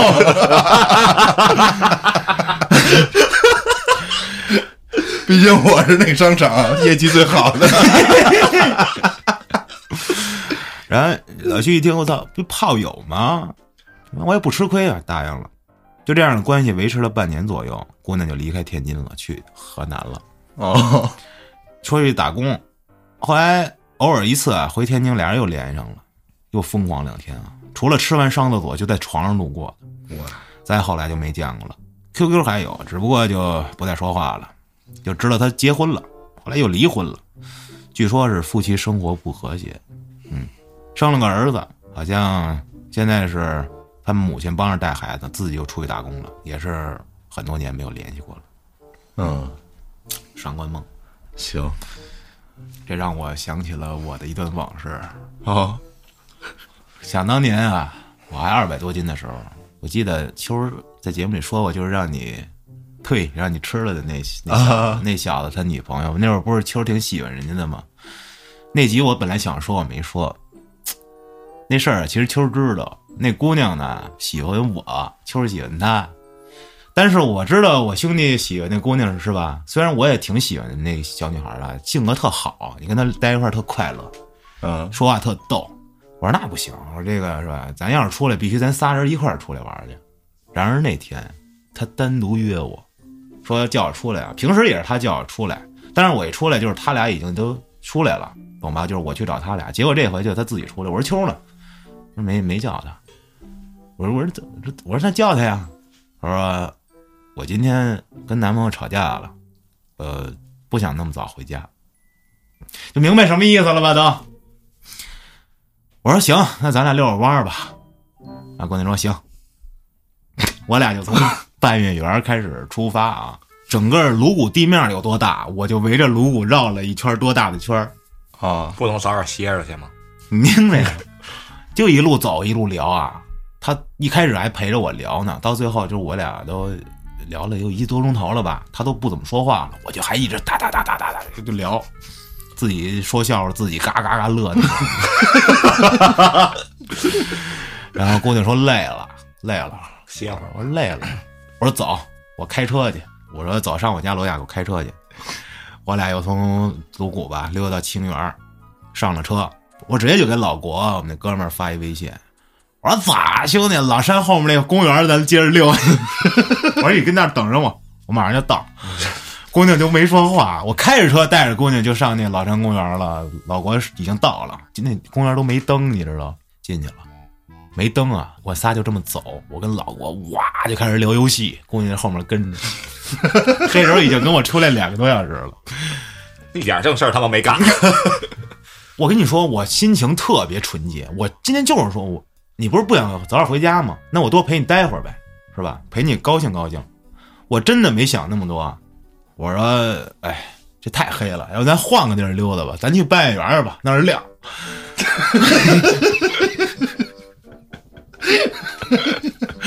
我带着他就上半月园了，我操！下车继续溜达啊，然后老国反正就特别开心，因为有姑娘出来了嘛，我就一起聊啊，啊就聊，聊完再上车。我说这去哪儿呢？现在，我说老国你想去哪儿？不能吃个饭吗？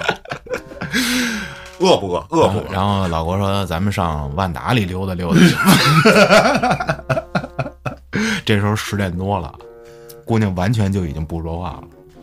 到了万达那口那儿，我说：“旭哥，你把我放这儿吧，我去找我男朋友了。”我说：“你不是不着急回家吗？你还找他干嘛呀？吵架比李丫呢？不行，我先我走了。那个下回再再约吧，是吧？再出来玩。”我说：“行吧，那你慢点啊。”我都没说送他。过了几天吧，就我把这事儿告诉秋了。告诉他的时候，我就是原封不动的叙述了一遍啊，因为我真的没多想。过了两三天，我我反过味儿来，我说姑娘是不是想跟我开房啊？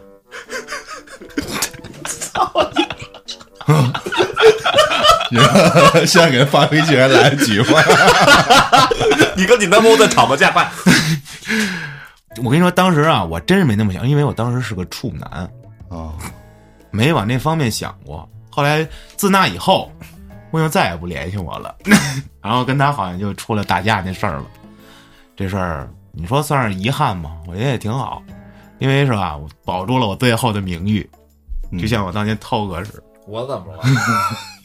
号称颅骨柳下惠，坐怀 坐怀不乱，柳下惠是谁？没听说过呀别。装逼了！这个回头以后再讲啊。这期呢，我准备啊留点故事，咱们今天就讲这最后一个吧。啊，因为这时间我看有点一对。说零五年的时候了啊，那会儿刚迷恋上劲舞团，怎么又劲舞团呀？我操！零五年是刚迷恋劲舞团的时候啊，啊，我认识了一姑娘叫小薇，网恋啊。当时啊，有哥们儿叫小伟，这小伟游戏里有一个老婆叫小姚。一段时间后呢，俩人分手了，这小伟也不怎么上游戏了。反正这小姚啊，经常在线儿，没事儿就一起玩儿呗。玩着玩着呢，玩一块儿去了。嗯，因为啊，他想的这是哥们儿的女人，不能动。但是网友嘛，是不是无所谓，都没见过面。但是现实中要这样，肯定他不能接受啊。后来聊着聊着呢，就知道这小姚啊，四川人，跟广州打工。姑娘说，等他上班攒够了路费，就找这老徐去，说到时候你可得养我。老徐当时啊没心没肺，就当开玩笑说：“好啊，你来来，我给你养白胖的。”哎，反正俩人天天都挺开心的。后来过了五一之后，有一天老徐接了一电话，显示区号啊零幺零，有北京，一接哟小姚，这姑娘说她来北京见网友，见完之后啊，想到天津来找他，就给他打这么一电话。就在那个男网友的带领下，找到这么一公共电话亭给他打电话，说这老徐到现在还记得，说那小子叫王小龙，是不是还有一兄弟叫王小虎？后来又认识一石黑龙，王小龙拍了部电影，啊，龙打打打虎门。打打打谁来着？火云邪神 啊。这男的一开始说话就问说：“你是老旭不？”老徐说：“我是啊，你是谁呀、对面说：“你认识小姚不？”我说：“认识啊。”那嗯对面说：“啊，你是他什么人呀、老徐说：“你是不是傻逼呀、你给我打电话，你问我是他什么人啊？我是他男朋友。”有对面说：“我也是他男朋友。”啊，这俩人就急了，就互相的套里挖，套里挖，开始钻啊，骂了一会儿啊，这小姚接过电话了，就跟老徐说，就来北京见一网友，就会找你。哟，别骂了。老徐心想，完犊子，他妈的，肯定给被拱了，气死了。啊，还他妈男女朋友呢，就没见过面的就给我扣个帽子，妈的！行，来就来呗，是吧？你是愿意找我来，你问什么时候来呀？姑娘说不一定，看看吧。老徐也就没当回事儿。过了一天，第二天晚上，哎，这小子又给他打电话了，这王小龙啊，嗯，学会降龙十八掌了，可能要有约架。老徐就接下来，你谁呀？一接王小龙，我操，怎么着，哥们儿？对面说，哎，不是找你来找事儿了啊。这小姚啊，去天津找你了，你去这月牙河火车站接他去吧，以后对他好点儿要不然我还会把他从你手上抢走的。这么江湖了，你知道吗？真他妈中二！我操！大家都是劲舞团的兄弟姐妹们，都是江湖哎呦人啊！我操，说完就挂了啊！老徐一惊，我操，他来真来找我了，嗯，也没墨迹。出了宿舍，跟他们室室友三剑客啊，帮主借了二百块钱，就奔月牙河临时火车火车站了。你说他也不想想，是不是对面的一计呀、对呀，啊就办他啊，那女的为什么不告诉他，要让那男的转达他？，对啊，要嘎他腰子，说那时候这天津站啊还重建，所有列车都是去月牙河火车站。老徐到站之后，最近一班北京来的河一号正好停车，乌泱泱的人啊全出站了。他又在人群里找这姑娘，找了一圈没找着，准备往南去，结果有人喊他，呃一回头发现这姑娘在电话亭后面出来了。她说：“我都看见你下出租车了，我看看你找不找得着我啊？你要找不着我，你要走了，你这垃圾。”姑娘还挺逗。嗯，老徐啊，他说行，哎，都晚上了，咱先找地儿住下吧。就打车带着姑娘去了之前跟那上官梦开房的那旅店，有 VIP 吧？那他妈是不是便宜？当年充的钱可能没用完呢。嗯，开药房啊，先打开电视啊，看聊天，聊他怎么突然去北京了之类的。聊了一会儿，姑娘说困了，睡觉吧。我说行。这老徐从后面抱住了姑娘，感觉姑娘浑身在颤抖，心想：操，装什么你？刚他妈让那小子拱完，你跟我这装。这慢慢的，二人你来我往之间，老徐一摸，我操，有血。这姑娘就跟他说，去北京的时候，这王小龙跟他发展来着。姑娘拒绝了，说：“人家第一回呢，你要是敢强来，我报警。”就这样，姑娘把第一回留给了老徐，嗯，真是那个。老徐很感动啊，说：“我这辈子都不会跟你分手的，等我大学毕业，咱立刻结婚，我要照顾你一辈子。”姑娘埋在他的怀里，点了点头，说：“嗯，我相信你。”春天的夜晚很凉，老徐的内心一阵火热。那种感觉是那么的纯洁，像牛奶一样。比牛奶都纯。哎第二天啊，带她回学校了，因为啊，老薛在天津市区就一处落脚地儿，就是宿舍。这他们男生宿舍啊，女生是可以进的，宿舍宿管也不管。这姑娘就跟他一块儿住他们宿舍了。他用这一根铁丝儿拉在床头床尾，弄一根杆子，上块帘子，就当俩人的小房。早上他去上课，姑娘跟宿舍睡觉；中午带他一块儿吃午饭，下午一块儿去班里上自习或者出去上网逛街。每周五晚上，大家都会集体出去包宿，给他俩腾出私人空间。啊，半个月后，老徐回了一次家拿生活费去了，把姑娘也带回去了。可是爸爸妈妈呢并不喜欢他，因为姑娘不高，一米五，说看着不般配。但是呢，这爸妈也表现得很热情啊，招待他。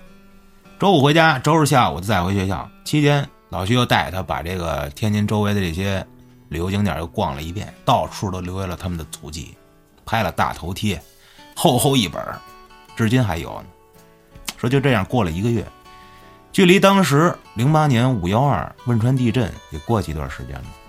姑娘说想回家看看，她家在四川巴市，距离这汶川啊有点距离，但是那边好像也挺严重的。加上这姑娘奶奶上年纪了，也想回家看看了。说如果没什么事儿再回来。可是当时老旭就预感说，他走了就不会再回来了。接下来，我把视角转换成第一人称。过了两天，他买到了去成都的火车票，先到成都，再转车去巴士，然后再坐客车回家。下午，我陪他去月牙河火车站取的票。回来的路上，我红了眼睛。他摸着我的脸问我：“怎么啦？”我说：“没事儿，抽烟，烟熏眼睛了。”他没说什么。晚上回到宿舍，所有人都没在，知道他要走，都出去了，给我俩留下了一段私人的时间。我俩非常默契的开始交流感情，他特别投入，使尽浑身解数来取悦我。我明白，他是为了让我暂时忘记他要走给我带来的失落感。最后，他也累坏了，我也很不争气的抱着他哭了。我舍不得他，他就像哄孩子一样的哄我，叫我别哭，说又不是不回来了。我缓了好一会儿，陪着他去了网吧，把他的 MP 三里放满了周杰伦的歌。我知道他非常喜欢周杰伦，他说要在火车上听着周杰伦的歌回家。当晚从网吧出来以后，我打车把他送到了火车站，买了一张站台票，把他送上了南下的列车。当他踏入车厢的那一刻，回头看了我一眼，我以为他会像电影里那样转回头跑过来，一头撞进我怀里，我俩抱头痛哭。然而他只是跟我说了句：“回去吧，路上注意安全。”就走进了车厢。我呆呆的站在原地，心突然空空的。就这样，直到列车慢慢启动向前，直到我看不进最后一节车厢。那一瞬间，我忍不住了，一下瘫在地上嚎啕大哭。整个火车站的乘客、工作人员都对我投来异样的目光。最后，一个身穿制服的工作人员上来问我。说小伙子，你没事吧？我扶你下去吧。我说，没事不用了，谢谢。就这样站起来，犹如行尸走肉一般往站外走。缓了缓，打了一辆车，回到了学校，坐在小公园的凉亭里发着呆。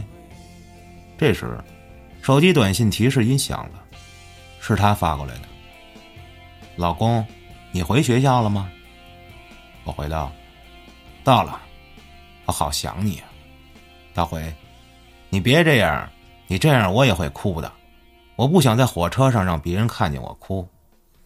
我回道：“行。”他最后回了我一句：“早点休息，晚安。”放下手机，眼泪噼里啪啦的往下掉。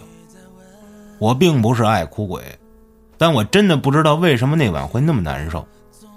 回想起我们认识的过程，在一起的时刻，一边回想一边流泪。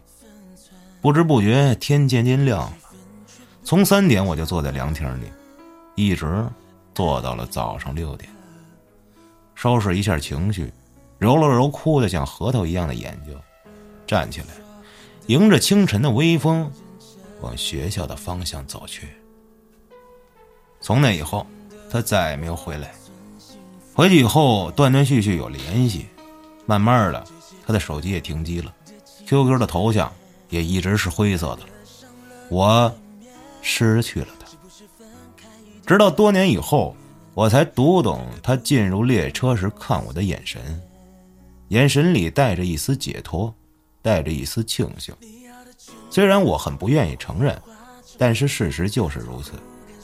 前两年，我无意中翻看 QQ 空间留言，点了一下头像，进入了他的空间，才知道他结婚了，有个可爱的儿子。看着已为人母的他，少了一丝当初找我时青涩的脸庞以及青春的活力，多了一些成熟和妩媚。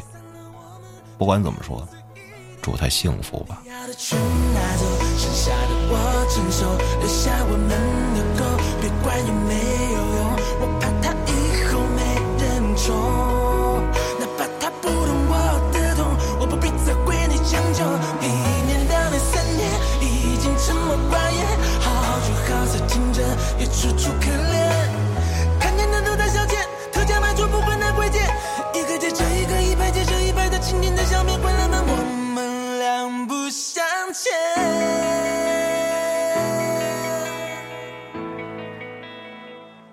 我还以为这女主角最后丧生了，你们为什么？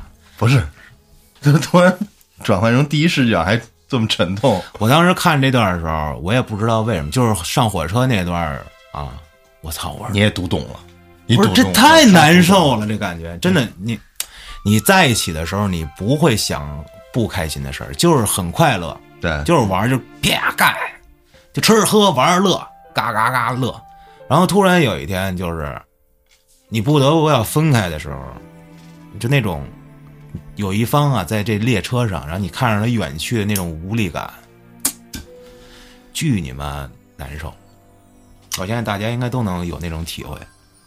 对，老徐他这些故事虽然炮火连篇吧，但是我觉得能给大家带来好多共鸣吧。对，这也就是为什么我说这一期我一定要做，虽然它跟邪事儿一点关系都没有，而且我还没讲完。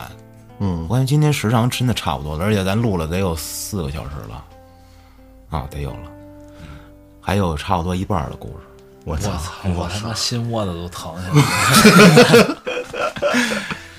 真的还有嗯比较感人的呢，而且我还有我想讲的没讲的，下回再讲。都是他的感情经历吗？对，哎，怎么着，秋哥，说说你最近你这感情经历，你不是面基去了吗？在一起生活了吗？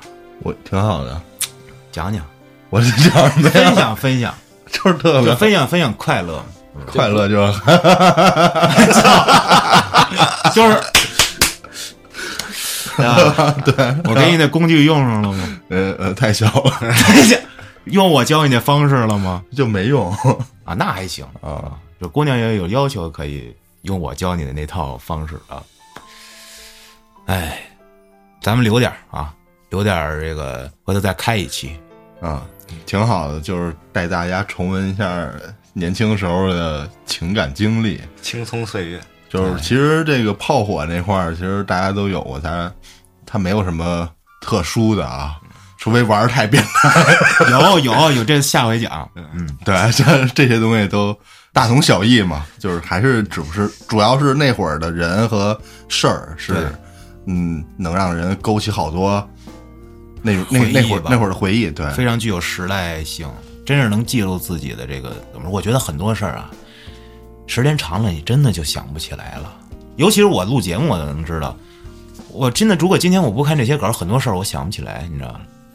然而，当你想起来的时候，你心里可能在不同年龄段想起来有不同的理解跟感觉吧。